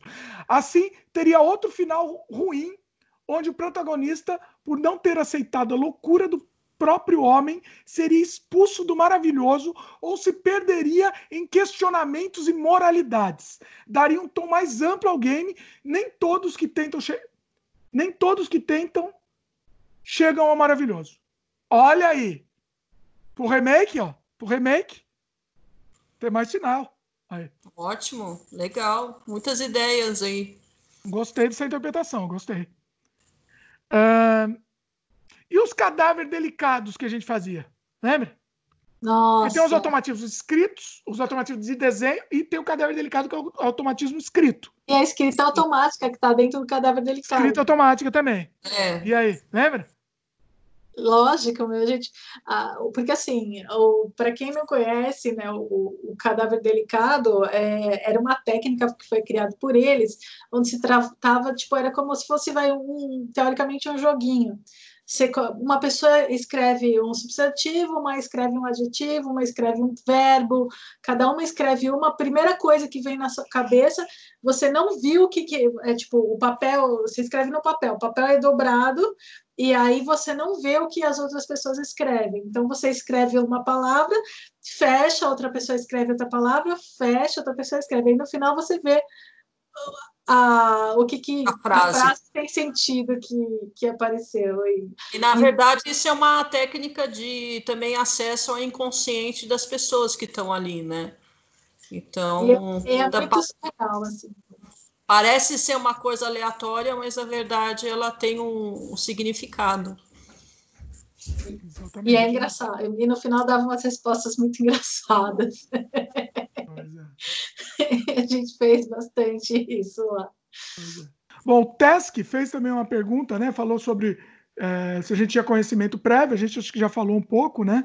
Inclusive emendando a pergunta do Pro Bros, que ele fala: de onde veio a inspiração para fazer esse jogo? Eu sei que a ideia é ser surrealista, mas quando e por que essa ideia surgiu é, na cabeça da gente? Que ele é game dev e também tem muita dificuldade em encontrar inspiração. Eu particularmente curti muito o, jo o jogo e nunca vi nada parecido. Então gostaria de saber mais, é, mais behind the scenes, né, é, sobre o jogo. Acho que é interessante assim, a ideia, a, a, a ideia do surrealismo veio do professor, como a gente falou. Mas a ideia do jogo em si, né? Eu acho que é isso que é, isso que é o cerne da pergunta. Bonita palavra. Foi, é. nossa, o grupo todo eh, dava ideia, um dava ideia para o outro, e a ideia de um acumulava com a ideia do outro, e a, a, inclusive a gente tinha muitas ideias que entraram para o cenário, né? Que, eh, eu lembro que eu falei, ah, vamos fazer, o que, que vocês acham de no consciente fazer uma coisa meio clássica, meio romana? Essa ideia foi minha. ah, do, ah, do, do consciente. Salão. É, o salão. Ah, a ideia do salão foi sua. Olha só. A ideia do salão foi minha. Verdade. É, e, e aí eu fazer uma porque, porque eu sou louca pelo classicismo, pelo greco-romano, né? Então eu tive a ideia de falar, não, vamos fazer um salão, parte do consciente, vamos fazer um salão, uma coisa bem acadêmica, bem clássica, bem racional, e, e aí, no inconsciente, vamos fazer o um cadeado. Nossa, você já tá me dando ideia pro remake, inclusive. O Sim. remake no consciente tinha que ser um, um, ambiente romano mesmo. Tipo uma biblioteca romana, um negócio gigante. Olha a viagem que dá pra fazer. Legal. Mas assim, eu tenho só uma um adendo, né? Uma, talvez uma coisa meio que corrigindo, né? Ah. Se vocês me dão licença. Porque você falou assim que a, o tema foi dado pelo professor. Não, não, não é o tema, foi sugerido, né? Sugerido. Dado, sugerido. Mas foi sugerido com base no tema anterior de loucura. Da loucura, exatamente. Então, o surrealismo ele tinha muito a ver, tem muito a ver com essa questão da loucura, né? Então, Eles uma... não queriam que a gente fizesse a loucura de jeito nenhum. Falou, não, Isso. nenhum professor aceitou. Não, loucura não tem nada a ver, não vai fazer. Tem e aí um professor teve a brilhante ideia de falar, tem a ver com o surrealismo, tem a ver com a loucura e o surrealismo. Foi, isso, é, foi isso. É. E a gente pegou a mesma ideia que a gente ia fazer para a loucura, portou para o surrealismo. Acho que foi mais ou menos isso. Então a ideia, o conceito do jogo já estava na cabeça. Eu queria, desde o começo, eu queria fazer um jogo de navegação de primeira pessoa, estilo Myst. Acho que a maior referência seria o Myst, né? desde o começo eu queria fazer isso. Então, o, a própria ideia inicial, que era do Zé do Caixão, seria mais ou menos isso também. Seria um, um, uma navegação no universo do Zé do Caixão, do Mojica, estilo Misty também. Graças a Guardiã, não, não, não saiu isso daí. É, assim, infelizmente, felizmente, eu gosto muito do Mojica, mas assim, o, e, o, e o pessoal que fez o do Mojica trabalhou com o Mojica um tempo, fizeram até o site oficial dele tal. Então, assim, é, puxa de um lado e descobre do outro, né? Mas assim, eu acho que o Surrealidade, o, o nascimento do Surrealidade foi mais importante que isso. Eu acho. Sim, né? eu acho que foi, tinha muito mais conteúdo, muito mais material, inclusive, do que fazer um. Por mais que, se a gente fosse fazer o, o jogo do Mojica, essa é uma coisa bem simples, a gente ia ter os filmes, ia ter os cenários nos filmes, essas coisas. Não ia ser muito a fundo. Na, no surrealismo, a gente pode viajar muito mais, porque são várias técnicas surrealistas, né? tem o conceito de maravilhoso, a gente podia li, literalmente libertar nossa mente, que foi o que a gente fez no jogo. Mas a gente não tinha noção, né, dessas coisas técnicas maravilhosas. Quando a gente foi estudando, que a gente se deparou com esse universo, né? É, a gente foi tendo, é, à medida que a gente ia estudando, que a gente pesquisa, foi pesquisando, que a gente foi tendo ideias. Uma ideia atrás da outra, uma em cima da outra. É, Quanto mais é se reunia, mais ideias a gente ia tendo. E, e, foi simplesmente um brainstorm gigante. Né? Todo sábado a gente se reunia, a gente falava no telefone todo dia, é, cada hora a gente dava uma ideia diferente. Aí a, a Cris, ah, vamos fazer isso, aí eu vou fazer aquilo, e você. Maravilhoso, adorei a ideia. Que tal se a gente colocar mais isso? E, e foi assim que a gente foi, foi fazendo, né? Seis cabeças pensando, dando, jogando ideias e e falando, ah, vamos fazer isso, mais isso, mais isso. Então, tô, cada detalhe do cenário, né, cada, cada movimento lado, cada pedra, tudo no cenário foram ideias, né, foram ideias que foram sendo jogadas, ideias aleatórias que a gente foi anotando e ele foi colocando. É, o, surrealismo, assim, ele ele por si só é um, um, terreno muito fértil e que também aconteceu junto com a psicanálise, né? com o Freud. Inclusive, acho que o, o Breton ele deve ter se baseado na, na, nas descobertas de Freud, do inconsciente, né? Então, o surrealismo ele foi em paralelo com essa evolução do, da descoberta da psicologia, do corpo, é, porque antes o corpo era considerado um, só o corpo, só a parte orgânica, e a mente não era considerada, né? E aí a coisa mudou muito porque a, a, o corpo traz essa mente e está tudo relacionado, né? A questão do inconsciente, desse universo todo. Então, acho que o terreno do, do surrealismo, meu, é fantástico, assim, fantástico mesmo. É muito amplo, é muito grande. Por isso que vale a pena, de repente, no remake, você fazer salões enormes, porque a mente é gigante, a mente não tem limites. Sim, a ideia, a ideia é extrapolar mesmo. Assim, a gente tinha que limitar pelas nossas limitações técnicas. Então, limitava daquele tamanho. Mesmo porque, ó, mais coisa técnica. O 3D Max não, não comportava você fazer um ambiente muito grande. Ele não, não, não aguentava, travava o computador. Né? O computador era uma, era uma maravilha, aquele computador. E, e Entendeu? Hoje em dia dá para fazer um ambiente gigantesco, dá para fazer. Assim, já tive ideia, Dimitri, já tive ideia agora. Começou a ter, né? Ah, tá vendo? Vamos ter que fazer um brainstorm, Cíntia. Para um remake, pega, por exemplo, vai, um fundo quase infinito, né? Aquele fundo que você não vê, é, não vê fim, pode, por exemplo, ser até como se fosse um mar, sabe? É, ou então aquele, sabe aquele chão do, do, do deserto do do Salah de, Ayun, de Ayuni, que é, um, é meio espelhado em relação ao céu, aí pega assim uma parte toda espelhada, aí no meio um templo greco-romano, né? Tipo, igual, igualzinho, e aí porta, e aí nele tem portas que você, quando você vem de fora, você não vê para lugar nenhum. Mas se você estiver dentro, você vê essas portas e elas dão para cenários, para mundos separados, né? De, completamente diferentes. Assim. É, ilhas, né, inclusive. Isso, Nossa, dá para viajar muito, dá para viajar Nossa. muito. Ó, ó se, o pessoal, se o pessoal for topar, não tiver desenvolvedor, tiver modelador, animador, né, para topar participar, a gente faz um outro brainstorm aqui, faz um, uma, um podcast de brainstorm para ideias novas. Maravilha. Mas também a gente tem que centrar, porque também se for viajar na ideia também, o jogo fica um negócio gigantesco. E não, é, tem que fazer um recorte nunca. aí, né? O recorte mínimo tem que fazer. Pois é, exatamente. Bom, comentários mais aqui. O Gabriel Maranhão é, perguntou quais os personagens que a gente mais gostou de fazer, né? Diferente do personagem que a gente mais gosta, né? E, e tem alguma coisa sobre a inspiração desses personagens. Também mandou um abraço para todo mundo. Ah, mandou até para você, Cintia, um abraço também, o Gabriel. Ah, Porque ele assistiu a live que tinha comentado de você. Da live, não. Acho, acho que eu tinha, acho que respondi o comentário dele. Ah, tá. É, bom, acho que a gente comentou já, né? Os personagens a gente já falou.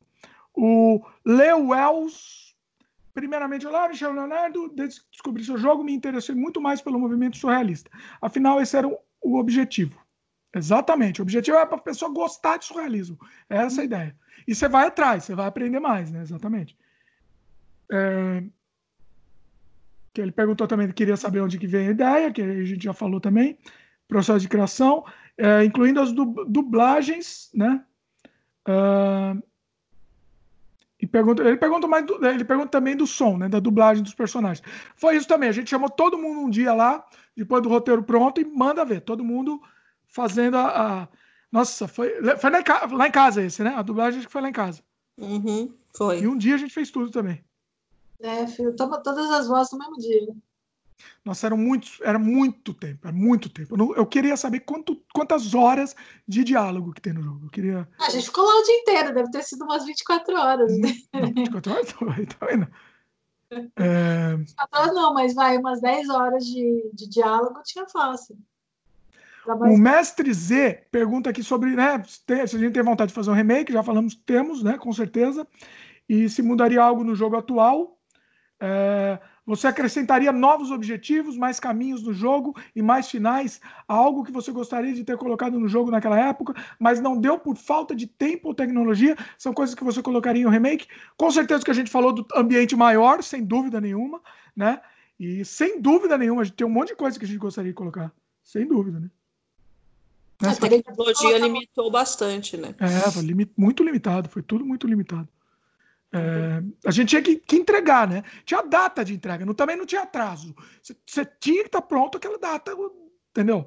Não tinha conversa. Tanto é que depois, para lançar na revista do CD-ROM, eu dei uma polida no jogo, um pouco, né? Coloquei algumas coisas mais, coloquei mais easter egg e tal, mas, mas qualquer jeito tem muita coisa que a gente queria pôr a mais. Muita coisa. É, o... dá para colocar até os concept art de que a gente tinha colocado na, que não deu para colocar na época, né? Um monte de desenho, um monte de coisa que não deu para colocar, que não cabia, né? Você pode ah, E tinha também a limitação do CD, era CD-ROM, tinha que caber no CD-ROM. É verdade. Isso, isso, também. Era tudo era limitado. Hoje em dia não existe limites. Essa essa a grande sacada, né? Uhum. Bigode Kun comenta aqui. O que te levou a fazer esse jogo? Já comentou né, também, ou falamos já um pouco isso, mas ele, ele queria, é o mais interessante que ele comenta, né? Também queria parabenizá-lo pelo excelente jogo, vim pelo canal do Game Gema Please, mas já me apaixonei pelo seu conteúdo e já te admiro muito por ter feito um jogo tão incrível sobre um tema tão incrível. De novo, parabéns, sou seu fã. Olha que bacana. É isso que nos move, né? Muito bacana. É, 32 bits comenta aqui. Bom nome dele, 32 bits. é, você pretende colocar o passeio do peixe na montanha, na montanha russa numa próxima versão? Quem sabe no remaster a gente coloque, né? Sim. O peixe é uma possibilidade de ampliar a opção do jogo absurda. Você pode fazer ilhas. A, a, a viagem aqui. A gente vai no peixe, ele pode te levar para milhares de ilhas, né? Imagina as viagens que dá para fazer. Oh, com certeza. Não, e o que faz uhum. sentido, na verdade, né, o consciente ser no mar, porque a água tem todo um significado, né? É, exatamente. Boa.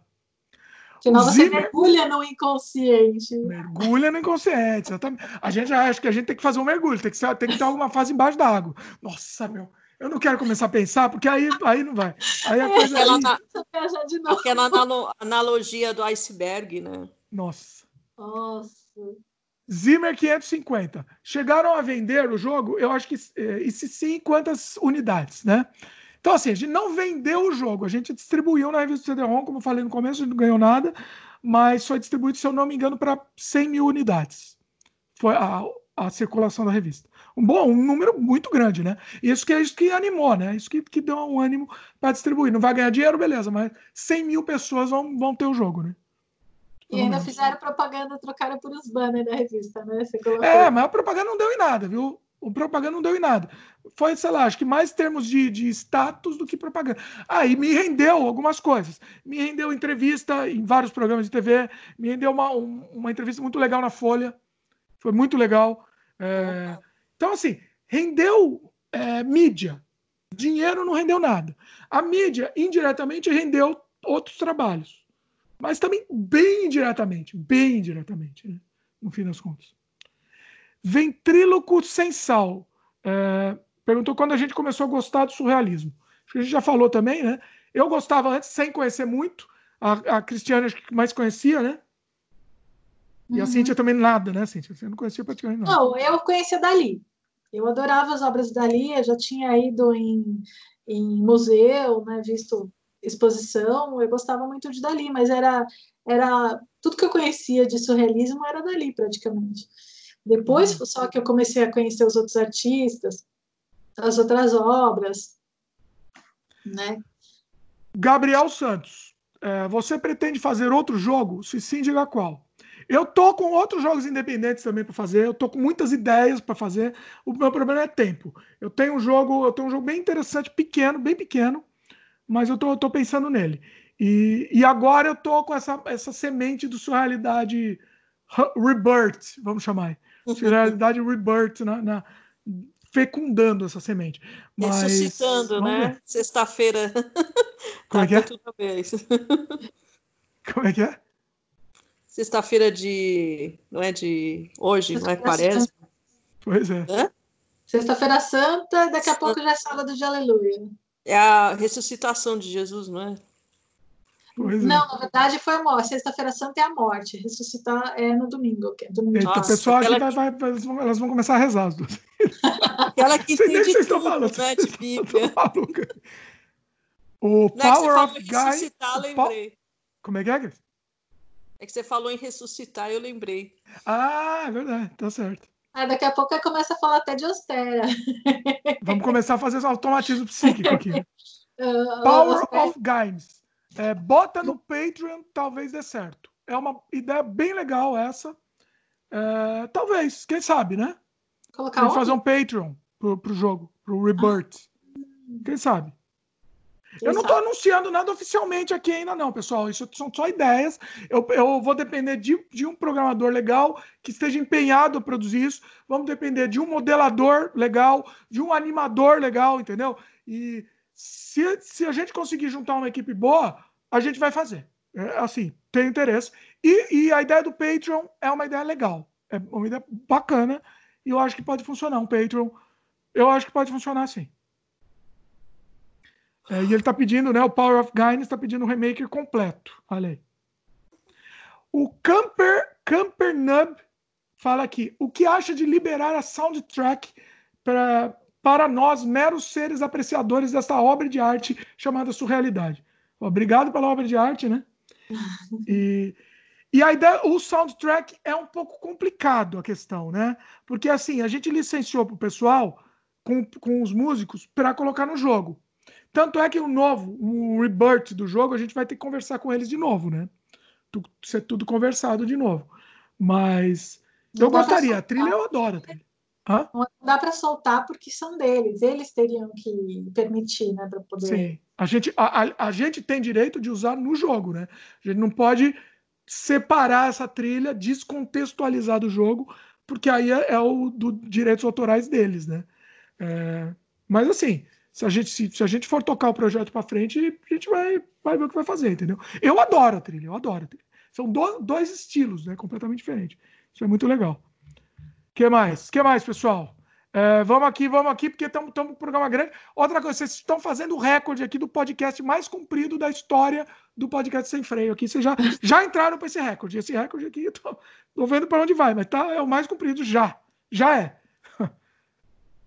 é Deixa eu ver só aqui minhas anotações aqui. Bom, música falamos já um pouco também. Lançamento. A apresentação na faculdade. O que, que vocês têm a falar da apresentação? Eu fiquei muito nervosa. Eu tinha decorado um textão para falar, aí eu comecei a gaguejar, você assumiu. Ah, foi, verdade, verdade.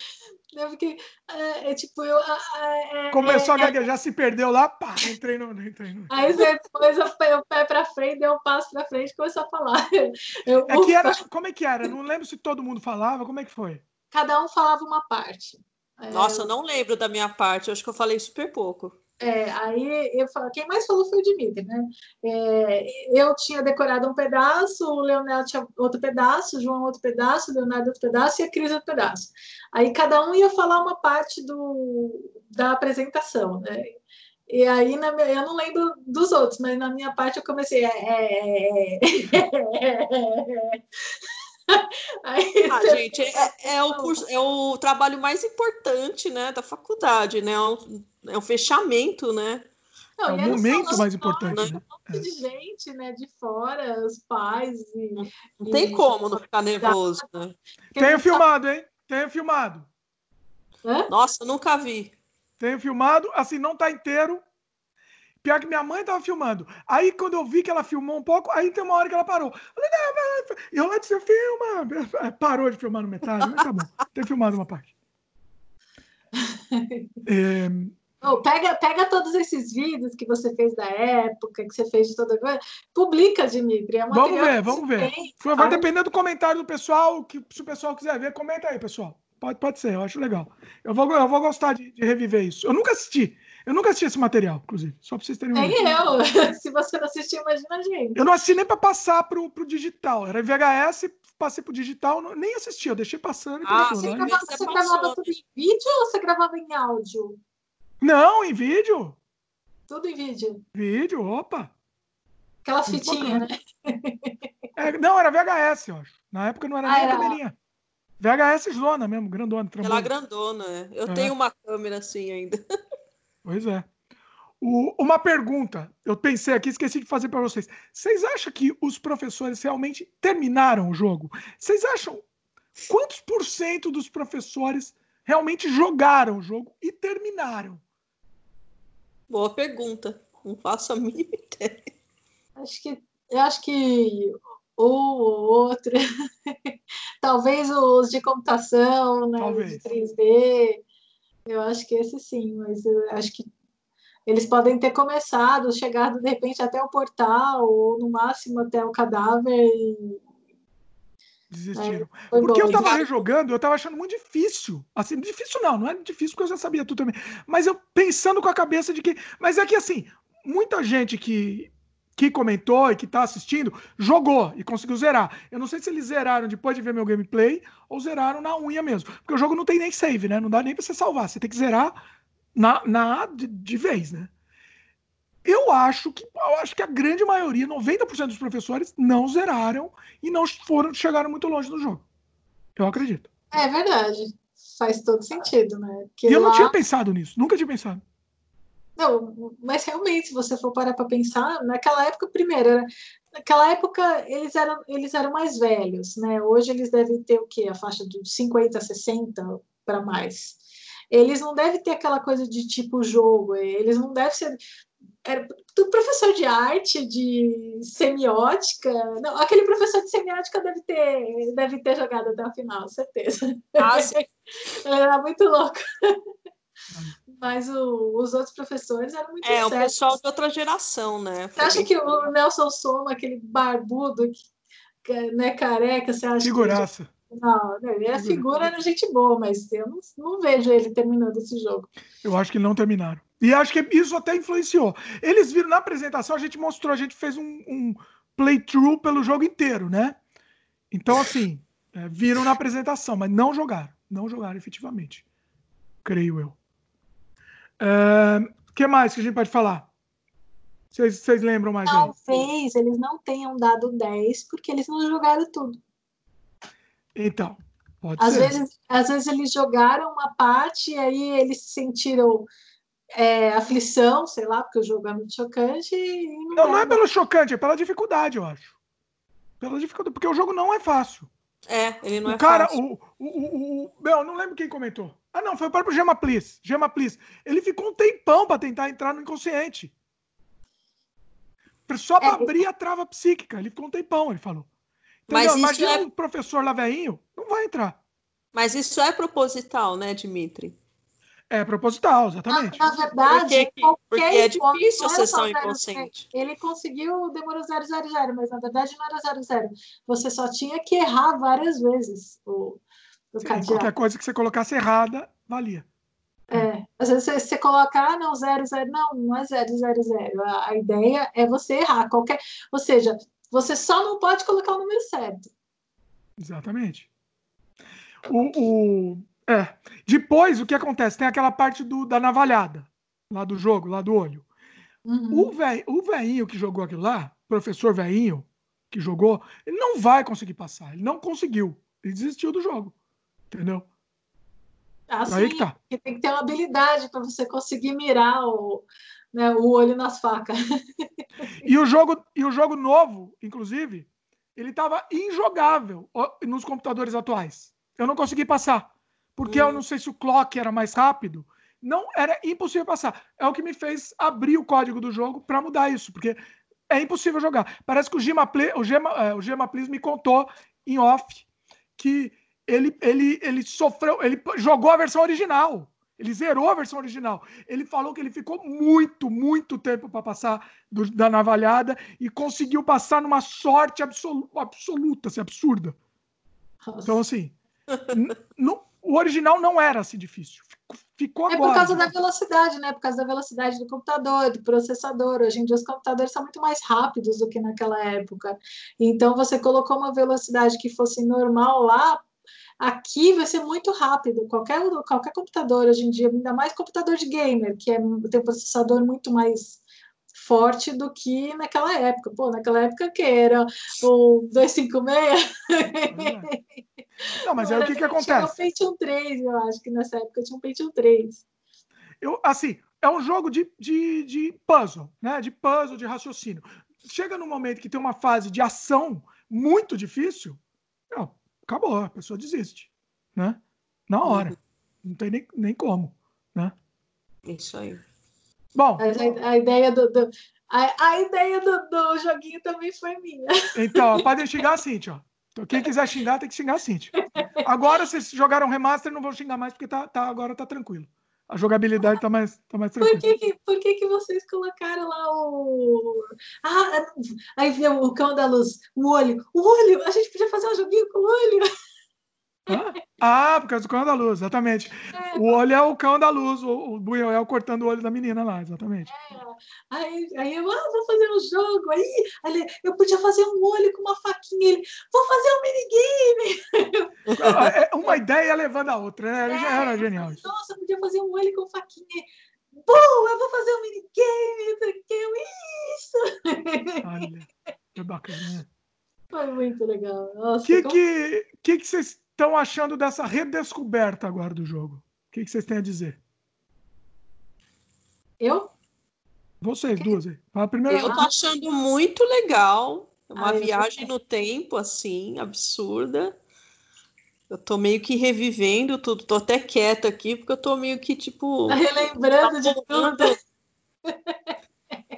Cara, é muito tempo que passou e acho assim que a gente está redescobrindo um tesouro que ficou aí para trás, né? Que bom que isso está vindo à tona de novo, de repente com a possibilidade aí, né, de um remake mesmo, de repente virar uma coisa mais bacana ainda com as tecnologias atuais, né?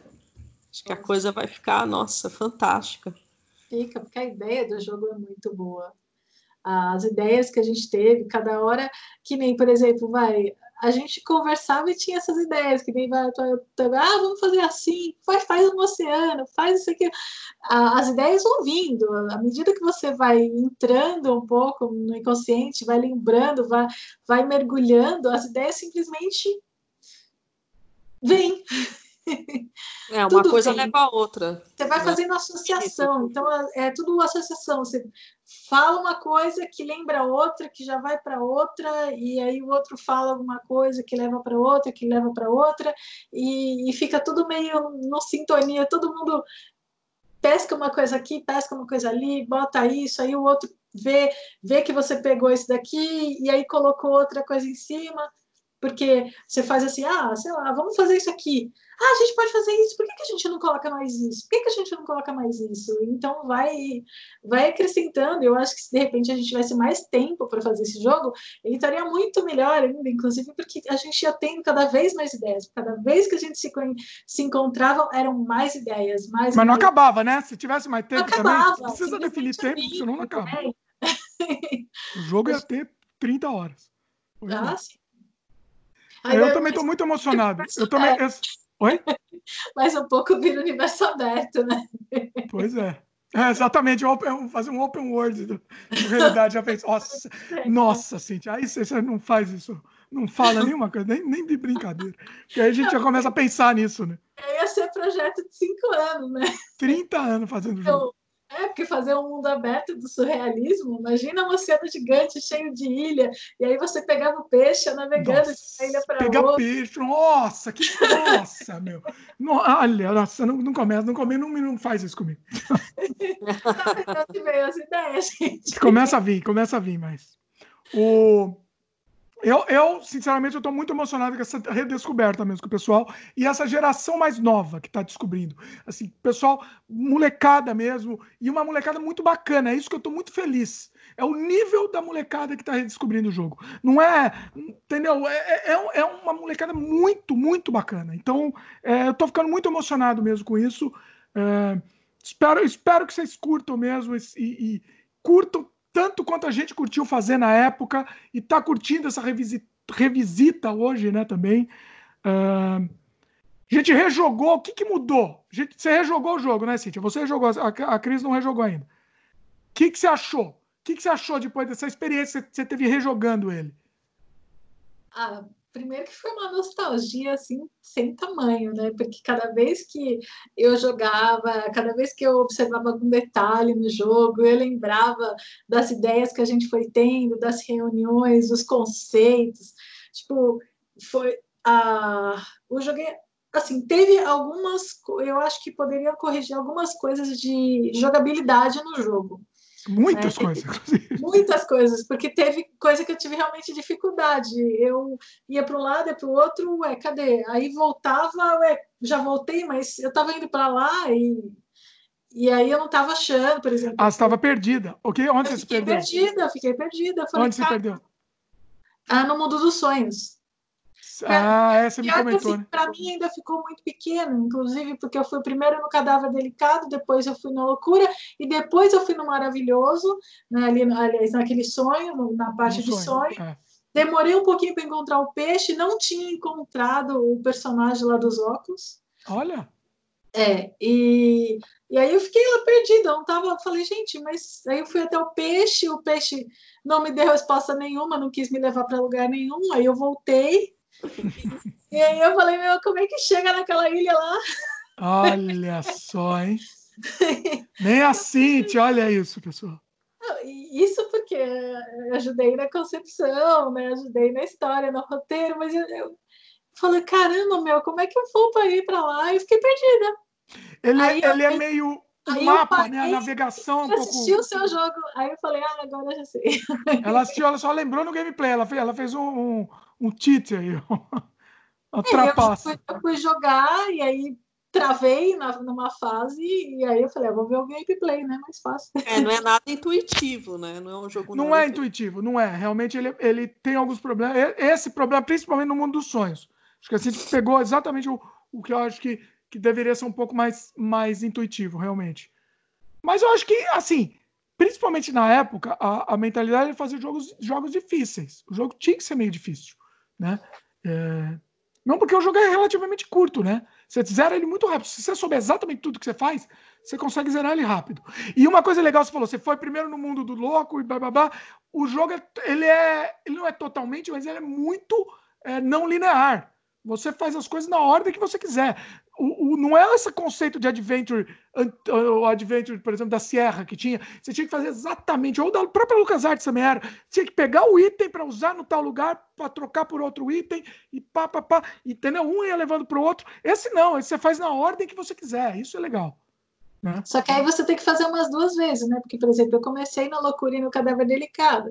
Se eu tivesse começado pelo sonho, eu já teria entrado, aí visto o Moura e pegado o item, porque eu não peguei nenhum item. Sim, porque aí o sonho você libertou, o, o louco você libertou o louco? Não, libertou... não, não libertei o louco, porque eu fui nele primeiro, precisa libertar ele, precisa dos itens. Não, para libertar o louco você precisa falar com a guardiã dos sonhos. É, então, mas eu não cheguei até a guardiã dos Você sonhos. tem que conversar com ela e chegar num ponto ah, específico, se eu não me engano. Agora eu também tô, tô, me confundindo, até eu tô me confundindo. O... Mas então, para o cadáver delicado e, o, e a escrita automática, realmente você precisa do item. Que eu acho que você pega com a guardiã também, né? Então, mas eu não cheguei até a guardiã porque eu não consegui atravessar aquele oceano. Ah, você não achou ela? Não, não achei Olha ela. Isso, eu via ela de longe, né, ali naquela ilha. É, eu cheguei até o peixe, mas o peixe não queria me levar, porque eu não tinha. Porque eu fui primeiro para a loucura e para o cadáver delicado, então eu não peguei item nenhum. Porque para pegar os itens você tem que ir até ela. Ah, né? tá, entendi.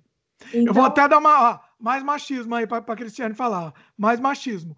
Tem, antes de chegar na mulher, na, na, na guardiã dos sonhos, a mulher lâmpada, tem uma, um caminhozinho, que é tipo uma pontezinha, que, que é uma ilha em formato de mulher, assim, também. Ah, é. Uhum. Isso, não, isso é no humor, né? Não, não, não. Nos sonhos também. Mas é uma coisa meio escondida, meio easter egg. Ah, é verdade. Quem reparava lá vai ver.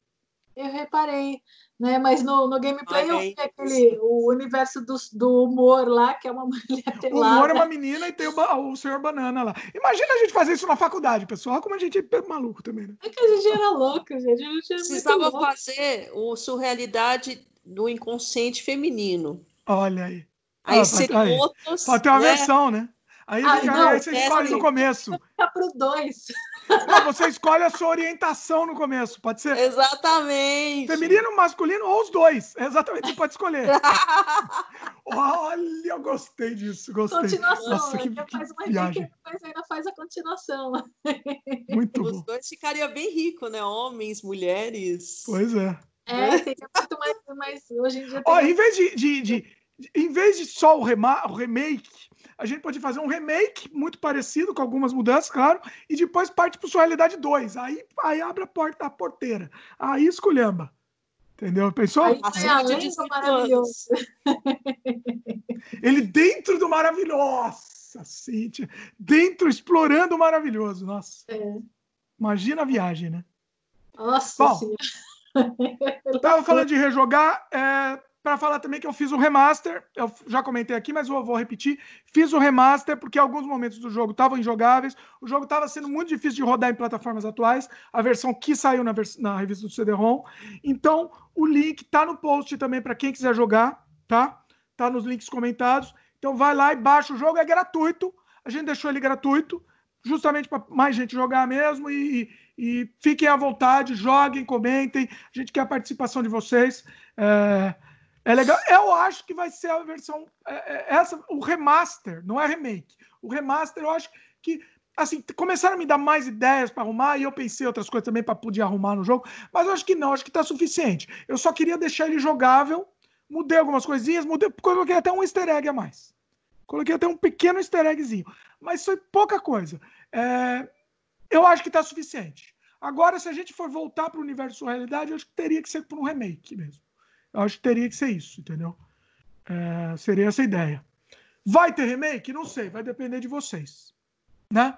Pessoal que está assistindo, repetindo, programadores, artistas 3D, é, animadores, entrem em contato com a gente e a gente vai, vai realizar isso. Vai realizar isso, colocar o jogo para vender na Steam. É, a ideia é fazer como coletivo, tá? O que, que eu estou pensando? Ser um coletivo mesmo quem trabalhou, a porcentagem de trabalho que cada um fez e, a, e, e, e, vai ser dividido o lucro disso aí, pensando como vai ser. Vai ter que ser conversado, né? É, a, a, questão da propriedade intelectual, vai tudo ser conversado. Mas a minha ideia é que todo mundo ganhe todo mundo participe desse projeto e, e, a gente traga para uma nova geração aí o sua realidade. Eu acho que a gente consegue trazer, acho que é possível, né? Eu, eu acho que é possível. O que, que vocês dizem aí? Ah, vocês estão dentro, vocês estão dentro. Eu apoio total, tô dentro mesmo. Só as ideias, já vai falando ideias, ideias, ideias, ideias. Milhões de ideias. Muito bom. Bom, é isso. Acho que tinha até mais assunto para falar, mas senão esse vídeo, ó, esse podcast ia ficar gigantesco. Entrando para a história, para o maior podcast, o maior sem freio já feito aqui na história do, do, do universo. E, mas eu acho que merecia. Merecia repetindo, estou muito emocionado. Queria agradecer mais uma vez o Gema, o Gema Place também, que graças a ele teve essa, essa retomada. Ele, ele ficou muito empolgado com o jogo. Ele me escreveu muito empolgado, muito, muito feliz mesmo com o jogo. Ele queria saber mais. Então foi muito legal. E, putz, eu gargalhei do começo ao fim com o vídeo que ele fez. Foi eu também. Eu rolei de rir. Eu rolei. Eu não, eu não conseguia parar de rir. Muito ele, fazia, ele fazia uns comentários. Vou até ver de novo. Gênio. Não, é gênio. Foi gênio. A privadinha lá, ele dando close na privadinha ali. A privadinha. a cada, cada ponto que ele percebeu, assim, não, assim, é, é foi inacreditável, inacreditável. Muito bom. A, a suruba do, do aparelho de som. A suruba. eu chorei de rir, eu chorei de rir. Foi muito bom. E, e ele não acertando né, o, o, cadeado, ele errando o cadeado. Ele sofrendo lá para entrar. Sofrendo. Ah, deixa eu contar. Você sabe que eu só consegui lembrar do easter egg, como acessava o aparelho de som, porque ele me falou. Eu tinha esquecido. E eu falei, ó, ah, eu, eu comentei com ele, né? Ah, tem vários easter eggs lá, mas eu não lembro como é que faz. Ele falou: Ah, eu entrei na biblioteca lá e procurei livro escondido e você escondeu o easter egg. Como fazia para acessar o easter egg em um dos livros? Ele me contou, porque eu não lembrava disso. Olha. Eu tinha escondido no livro o passo a passo do easter egg, mas era em outros livros na, da biblioteca, né? E, e assim, é, foi, foi absurdo, assim, porque eu não lembrava e ele, ele achou isso, né? Tá bem, né? É, ele falou que ele fuçou em tudo, né? Ele jogou o jogo inteiro, fuçou em tudo para ver ele se não é, perdia nada. Pois ele é. é dedicado, né? Muito bom. Muito bom, muito bom, pessoal. Foi incrível, assim. Foi incrível com vocês duas também reviver, reviver o, o sua realidade, sim. É, foi, foi uma coisa que, assim, eu achei que era uma etapa já vencida na minha vida. Para mim, há muito tempo, já era vencida, estava em outra, vamos partir para a próxima. Porque a vida é assim também, não adianta você ficar remoendo, né? Parte para a próxima. Exatamente. Mas aí. É, uma surpresa, né? Pois uma é. agradável surpresa. Pois é, caiu, né? caiu no colo, né? O Geoplice ressuscitou o jogo, ressuscitou uma, uma parte da nossa vida, ressuscitou lembranças, ressuscitou um monte de coisa, né? Pois é, pois é. E me, e me trouxe de volta, inclusive me trouxe de volta, que eu sempre tive, mas agora, mais ainda, a questão do, do surrealismo e, de, e, de, e da gente de a gente trabalhar a nossa própria linguagem, entendeu? A gente trabalha muito para os outros, a gente faz muita coisa para os outros. E eu quero voltar mais para isso. Isso me trouxe essa vontade de voltar mais para o nosso interior e, e, produzir o nosso material que a gente quer produzir. Né? A gente não está ficando mais novo a cada dia que, que passa. Então a gente precisa. O nosso tempo aqui na Terra é limitado. A gente precisa produzir o que a gente veio para a Terra para produzir, né? Exatamente, que tem a ver com a gente, né? Mesmo, da natureza. Pois é. É nesse caminho que eu estou tentando trilhar. Tem que fazer, tem que fazer sim, tem que fazer, porque. É, é... E, ah, eu acho que, que agora a gente está tá, tá, chegando no momento. A gente tem que aproveitar as oportunidades. Estamos chegando, tamo, tá na hora. Agora é a hora. Entendeu? O Covid está aí, né? Vai saber, né? Vai saber o dia de amanhã, né? Pois é. O, o meu pai ele fala que, que, que o Suelidade estava muito à frente do tempo dele. Fato, fato. É e tava, tava, tava. A gente queria fazer um negócio de, de, de, ensinar uma coisa de uma maneira que a pessoa não percebesse que estava ensinando. Não era um EAD, EAD, aquele negócio chato pra caramba de ensino à distância que existe hoje em dia. Chatíssimo. O, o que a gente tentou fazer, ninguém nunca fez. Ninguém fez. Eu, eu, eu digo que uma coisa que chegou um pouquinho perto da ideia foi, sei lá, o Assassin's Creed, por exemplo que é um jogo que, que visita a história E, e, só que é um pouco perto, porque ele, ele. É que ele, na verdade, você está falando no ponto que ele ensina história, ensina é, cultura, ensina em cima dos cenários do, da engine do jogo, né? Sim, ele, é, exatamente. Você está aprendendo enquanto você está jogando. Basicamente isso, o resumo é esse. Né? Eu acho que é um, um dos poucos que fez isso. Né? E, e eu acho que sua realidade é, tá a hora, a hora do sua realidade tá aí, pessoal. Tá aí.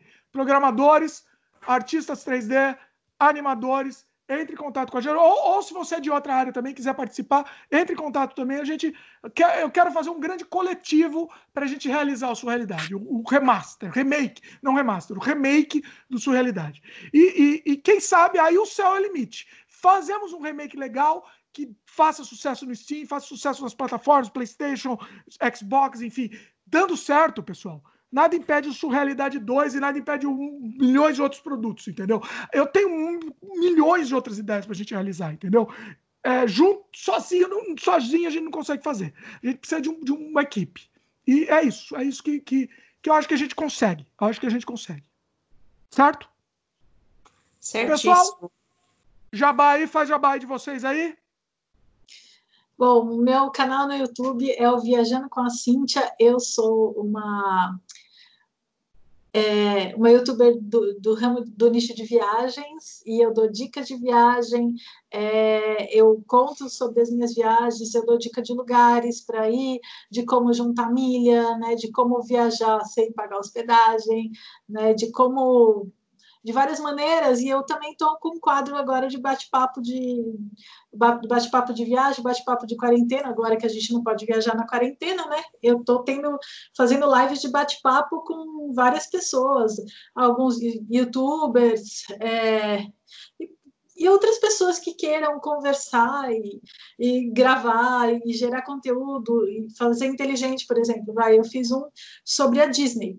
Né? Eu fiz uma live sobre a Disney com um amigo meu que trabalhou cinco anos nos parques. Né? Então, é, foi uma live bem legal. Cadê o som? Você ficou mudo.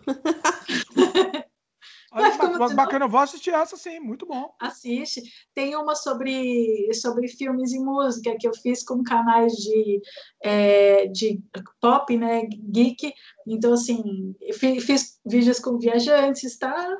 Estou fazendo uns vídeos bem legais. Assim, hoje eu fiz um vídeo com uma mãe, que era quarentena com e sem filhos, né? Que era um outro assunto. Mas, e a gente acabou falando mais de quarentena mesmo. Mas é, aí agora, amanhã eu vou fazer um outro sobre. É, domingo eu vou fazer um sobre perrengues de, de viagem. Né? Então, estou falando, bate-papo, uns papos gostosos, cada uma com uma pessoa com um tema diferente. Né? E, e a gente vai é gravar isso. mais também, Cíntia. Cíntia, Cíntia tem é, uma playlist minha lá. É, eu tô com uma playlist do Bate-Papo com Dimitri Cosma, né? Você tem, por enquanto tem cinco vídeos, mas a gente ainda vai gravar mais para poder alimentar a minha playlist. A gente ia gravar hoje, só que esse podcast eu não sabia que ia ficar com mais de três horas, então. É, né? Esse podcast roubou o horário que eu ia gravar. Nossa, três e vinte. Três, mais de três, lá quantas horas de podcast que temos. Quase quatro horas. Caraca! Falar para vocês uma coisa. O que mais? Você mais jabá, Cíntia? Ah, aquele, aquele vídeo que a, gente foi, que a gente fez da playlist foram o quê? Duas horas de papo, renderam cinco vídeos. Pois é. Aqui vai Aí. tudo junto. Aqui vai tudo, tudo é. surrealidade. Aqui. Agora vamos, vamos ver se a gente grava. Eu ia falar para a gente gravar junto, né? Gravar com você, Cris. Aí, de repente, vamos fazer um bate-papo de história de faculdade. Ah, uhum. A gente já fez um, eu fiz um com a Olá. Cíntia só. É. Né? É, não lembro qual é o número aqui, mas depois, depois vocês veem aqui o, o, número do, do episódio aqui do Sem Freio. E eu fiz o com a Cintia também de viagem, aqui no Sem Freio. Também é, assista. Procura no playlist que vocês vão achar fácil. Bacana. Cris, faz um jabá. Tem jabá seu ah, aí? Não tem jabá. Não tem não jabá, tem. então eu vou ter que puxar sua orelha. Porque você tem que lançar a sua arte para disponibilizar para o pessoal. Você tinha que fazer um site, site mesmo, com domínio, não um site do Wix. Faz um, um site legal mesmo, com o teu material, com o teu conteúdo, com as suas estampas, com os seus quadros. Quem sabe você começa a vender? Ó, é, é, Cris, Cris vamos fazer o seguinte, vou até divulgar aqui, vamos, faz o, o, seu, aquele seu, seu print lá que eu falei, o, seu, o site lá no, no coisa agora me deu branco, que eu tô... tô... O Arte Pau. Exatamente. Faz o seu site lá, rapidamente, a gente já coloca. A, a Cris ainda não sabe qual é o endereço, ela vai saber logo em breve, então vai estar no link comentados aqui, porque ela vai fazer, vai fazer. Vou puxar a orelha dela, vai fazer. Pode ser, Cris? Faz porque vale a pena, é legal, é bacana. Entendeu? Legal. Negócio, é, é, é, a sua arte é muito bacana, precisa ser, o, o pessoal precisa é, ver o, a sua arte, né? Precisa ver. Você tem, você, tem, você tem Instagram também, mas você não põe muita arte lá, né? Não. Não, é eu mais fazer um Instagram só disso. É, também. você deveria fazer um Instagram só com as suas artes, amiga. É que eu tenho muita coisa, como eu falei, tem muita coisa começada, meu. E aí não, não termino, isso me irrita muito. Então, é por isso que eu não publico. Então fica aí para terminar. Esse, Mas olha, esse... se você, eu acho que se você começar a publicar, você vai se forçar a terminar, entendeu? É, esse é um caminho. É que nem quando a gente vira youtuber, a gente se força a terminar um vídeo, a gente se força porque a gente se coloca numa obrigação de, por exemplo, vai, eu tenho todo, toda segunda-feira eu tenho que subir vídeo novo, sabe? A, a, gente se coloca, se força, e aí depois a gente se, se cobra. É, Exatamente. Tem que ser mesmo. Ó, já que é para fazer jabá, vou fazer também no meu Instagram de arte, que é Dimitri Cosma Arte. Também tá, o link também tá no post que eu coloco lá as minhas maluquices. Lá tem, tem um monte de maluquices. Ah, eu, eu, tenho o canal Viajando com a Cíntia no YouTube, eu tenho o, o Instagram Viajando com a Cíntia, eu tenho o blog viajandocomacintia.com.br, onde eu escrevo sobre várias, matérias sobre vários lugares que eu já fui, dicas, né? Falo, tem uma matéria lá que eu falo sobre milhagem, né? Que eu, a maioria das, das matérias eu pesquiso bastante, né? além de ter ido nos lugares, eu pesquiso muito sobre o assunto, sobre, né, é, sobre várias, vários materiais. Né? Provavelmente, quando sair aqui, já vou ter publicado um de São Miguel, das missões que eu fui, e aí eu, no blog eu pesquisei toda a história das missões, dos jesuítas, né, etc, etc. Então, vale a pena conhecer, vale a pena pesquisar, entra lá no meu blog, viajandocomacintia.com.br. Tá no post aqui também, tá tudo no post. É, bom, é isso então, pessoal. Entraram para o recorde do podcast com mais de três horas aqui. E só que para mim foi, foi divertidíssimo. Eu, adorei. Ah, também. Assim, o pessoal assiste. Se você não assiste de uma vez, pessoal, vai assistindo em partes. Vai assistindo em partes, porque é, é, foi muito legal. Foi muito legal. Acho que foi um conteúdo que a gente. E muita coisa que a gente falou aqui, a gente nunca tinha registrado, nunca tinha falado. Acho que, que entrou mesmo para a posteridade isso. E e vamos ver se a gente publica mais conteúdo do sua realidade. É, eu vou ver se eu, se eu, separo esse material. Vamos ver qual que vai ser o trabalho, tá? Eu tenho medo de trabalho de edição aqui, do, do making off, entendeu? Mas vamos ver se eu, se eu penso separar esse material do making off para disponibilizar também. Vamos ver, vamos ver como é que a gente faz isso. Porque eu tô adorando revisitar, tô adorando reviver isso. Ah, eu também, eu tô adorando começar a lembrar das coisas, as reuniões, os trabalhos, as ideias, quando que a gente tem ideia. É, é muito nostálgica. Pois é. Tava lá no cantinho, lá da memória, guardadinho, agora tá, tá voltando. Pois é. Tá muito legal. Muito bom. Então, queria agradecer, Cristiane, Cíntia, minhas queridas. Foi, foi, sensacional, papo sensacional. Vamos marcar mais papo. Talvez marcar com as duas também, aí a gente alguma, algum outro assunto mais, mais amplo aí, aberto. E ah, vamos, vamos gravar aí um podcast, bate-papo de viagem. Bate-papo de viagem não, bate-papo de faculdade. Faculdade, gente... faculdade a gente já tem, né, Cíntia? A gente já tem um, mas podemos fazer um com a Cris também. Não, pode fazer um no meu canal, né? Ah, também, fazemos também. Então, estamos aí. Estamos pode. na chuva para se queimar, diria o É, você fala, faz um. não, tô falando no meu, porque no meu eu não coloquei de bate-papo de faculdade. Tá bom, você não, então, não passou meu material, então. Pois é, não, vamos, vamos lá, vamos embora então. Fazer um separado. Beleza. É isso, pessoal, então. Vamos encerrando por aqui. Espero que vocês tenham gostado. Participem. Fala, Um grande beijo.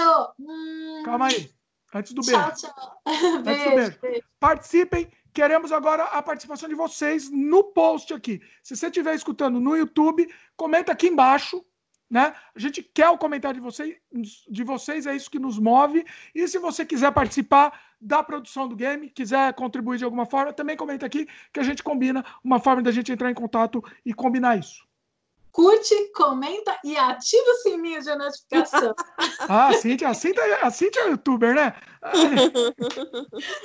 Legal. E se você estiver escutando em áudio, só em áudio, manda e-mail pra gente, sem freio podcast, é isso? Sem freio podcast, peraí, não vou falar o e-mail errado. Calma. Sem freio podcast, arroba gmail.com, manda o um e-mail que a gente também conversa, ou, é, ou pode entrar na própria página do vídeo também. Você escutou em áudio, mas entra de repente na página do vídeo e comenta lá também que a gente responde. Beleza, pessoal? Beleza. Valeu e até a próxima. Tinha que terminar Valeu. com surrealismo aqui, né? Não tá, tá, tá precisando de um surrealismo para terminar. um grande beijo. Hum. Tchau. A Laninha foi surrealista. Então eu vou, eu vou fazer uma, vou de, tá eu vou declarar uma poesia surrealista aqui. O peixe descerebrado é, ruminou a, a, a, o cavalo eterno. Pronto. Porque para um cadáver delicado aqui, né? Escrever um. É, eu, você sabe que eu tinha pensado em fazer um cadáver delicado, acabou, como ficou comprido, eu acabei nem fazendo, mas vale um cadáver delicado. Então, quem sabe, né, a gente faz. Cada um tinha que falar uma frase. Vamos terminar com o cadáver delicado, vai? Então vamos, pronto. Ixi. Vamos. Ó, o cadáver delicado. Vamos fazer, vamos fazer. Gostei, gostei, Cris. Gostei. Ah, tá aqui, não, tá tem aqui. que ser. Tem que ser. Tá não, não, não, existe outro jeito melhor para terminar do que cadáver delicado. Vamos lá. Cada uma frase? Cada um. Ah, a gente precisa definir. Fala aí, Cintia. Não. Ah, é, um fala o substantivo, o outro um artigo e outro um verbo. Não, é um, um fala um substantivo, o outro verbo, o outro um, um outro um adjetivo. Tá, Exatamente. quem fala o substantivo? A Cris pode falar o substantivo. Ah. Isso não é sorteado? Como é que funciona? Não, faz assim, ela faz o substantivo, você faz um, um verbo e eu faço adjetivo. Então é, vamos fazer na ordem. Melhor. Substantivo, verbo, adjetivo. Vocês fazem os três e depois a gente a gente mistura isso. Vocês vão ver. Fazer os três de cada. Um substantivo, Gente, cada um faz no, uma no frase. bloco de notas, meu. Quem quiser fazer em casa, faz também, porque é legal isso. Um substantivo, um verbo. E um adjetivo? Então tá, vai. E um. É, um substantivo, um verbo e um adjetivo, exatamente.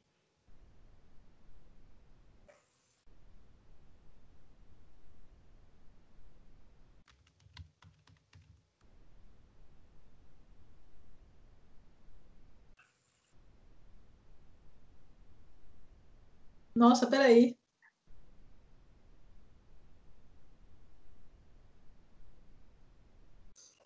Pronto. Porque aí forma uma frase maior. Tinha essa, essa opção de cadáver delicado também, que é uma frase maior, fica mais legal. Vocês vão ver, vocês vão ver a ideia. Ah, a Cris já foi, vai lá, Cid. Aí eu coloquei dois substantivos. Tudo bem. Eu coloquei aqui... Podemos? É... Lá vai. Eita. R2 depois comeu uma cama vermelha. Calma, não fala. Calma. Não. Não fala. A gente ah, vai tá. misturar. O cadáver delicado tem que se misturar. Mas então eu mistura... vou falar quem vai falar o que aqui, vai meio aleatório, tá? Eu vou sortear aleatório. Então, assim, como é que era? É... Primeiro é um, é um substantivo, né? É... Cris, primeiro substantivo. Cavalo. Um, ca... um cavalo Cíntia, adjetivo. Comeu. Ah, não, pera, não. adjetivo? É. Ver, é, vermelho. Um cavalo vermelho. Eu vou até anotar essa frase. Um cavalo vermelho. Agora ficou para mim o, o, o verbo. Devorou. Agora vai para Cíntia um, um substantivo. Cama. Devorou uma cama é... Cris, adjetivo. Baixa. Baixa. Olha aí. Um cavalo vermelho devorou uma cama baixa. Fez Espetacular. Nossa, nada a ver. Não, olha, eu, ah, eu arriscaria dizer que eu faria um podcast só de cadáver delicado. Se o pessoal quiser, a gente volta aqui e faz um podcast só de cadáver delicado outro dia. Genial, genial. Adorei, adorei. Muito bom, muito bom. Mas não faltou seu, não? Então, não, é porque. Então, porque só tem um verbo, né? Se a gente faz uma frase dupla assim. Ah, é. Uhum. Ele só entra um verbo. Então, um cavalo vermelho devorou, que é o verbo da frase, uma cama baixa. É engraçado que eu coloquei comeu aqui no verbo. Você colocou demorou, é a mesma coisa. Usamos o mesmo inconsciente aqui, pegamos mesmo, essa mesma gaveta do nosso inconsciente. Eu tinha colocado o verbo pulou, aí ficaria um cavalo vermelho pulou uma cama baixa. Olha. E eu, eu coloquei, coloquei belíssimo e cenoura também. Eu coloquei R2D2. Nossa! Por causa disso aqui, ó. Olha só. Mostra no meio da tela, no meio. Não, no meio. Aí. Ó, o R2D2 assim, tia. E seu substantivo, Jimmy? Meu substantivo. Não, é, o substantivo foi cenoura. Ah, cenoura. Eu tentei não fazer uma coisa muito, muito trash, como eu costumo fazer. o pessoal gostava do livro, gostou do Surrealidade do, meu. A gente já termi, quase terminou o programa, a gente continua, né? Não termina. O pessoal gostou do no livro, aquelas minhas poesias concretas, surrealistas que eu, que eu coloquei lá também. Né? Que foi, foi, um negócio absurdo também. Eu quero voltar a fazer isso também, porque é muito legal, é muito bacana. Muito bizarro, né? Esse é muito bom. Bizarro. É isso, também. pessoal. Já, vamos encerrar. Senão o podcast fica com quatro horas. Chega! Valeu! Agradecendo de novo as duas, foi sensacional. Uhul. E Tchau. valeu, pessoal. Até a próxima. Beijo no coração. Tchau. Valeu.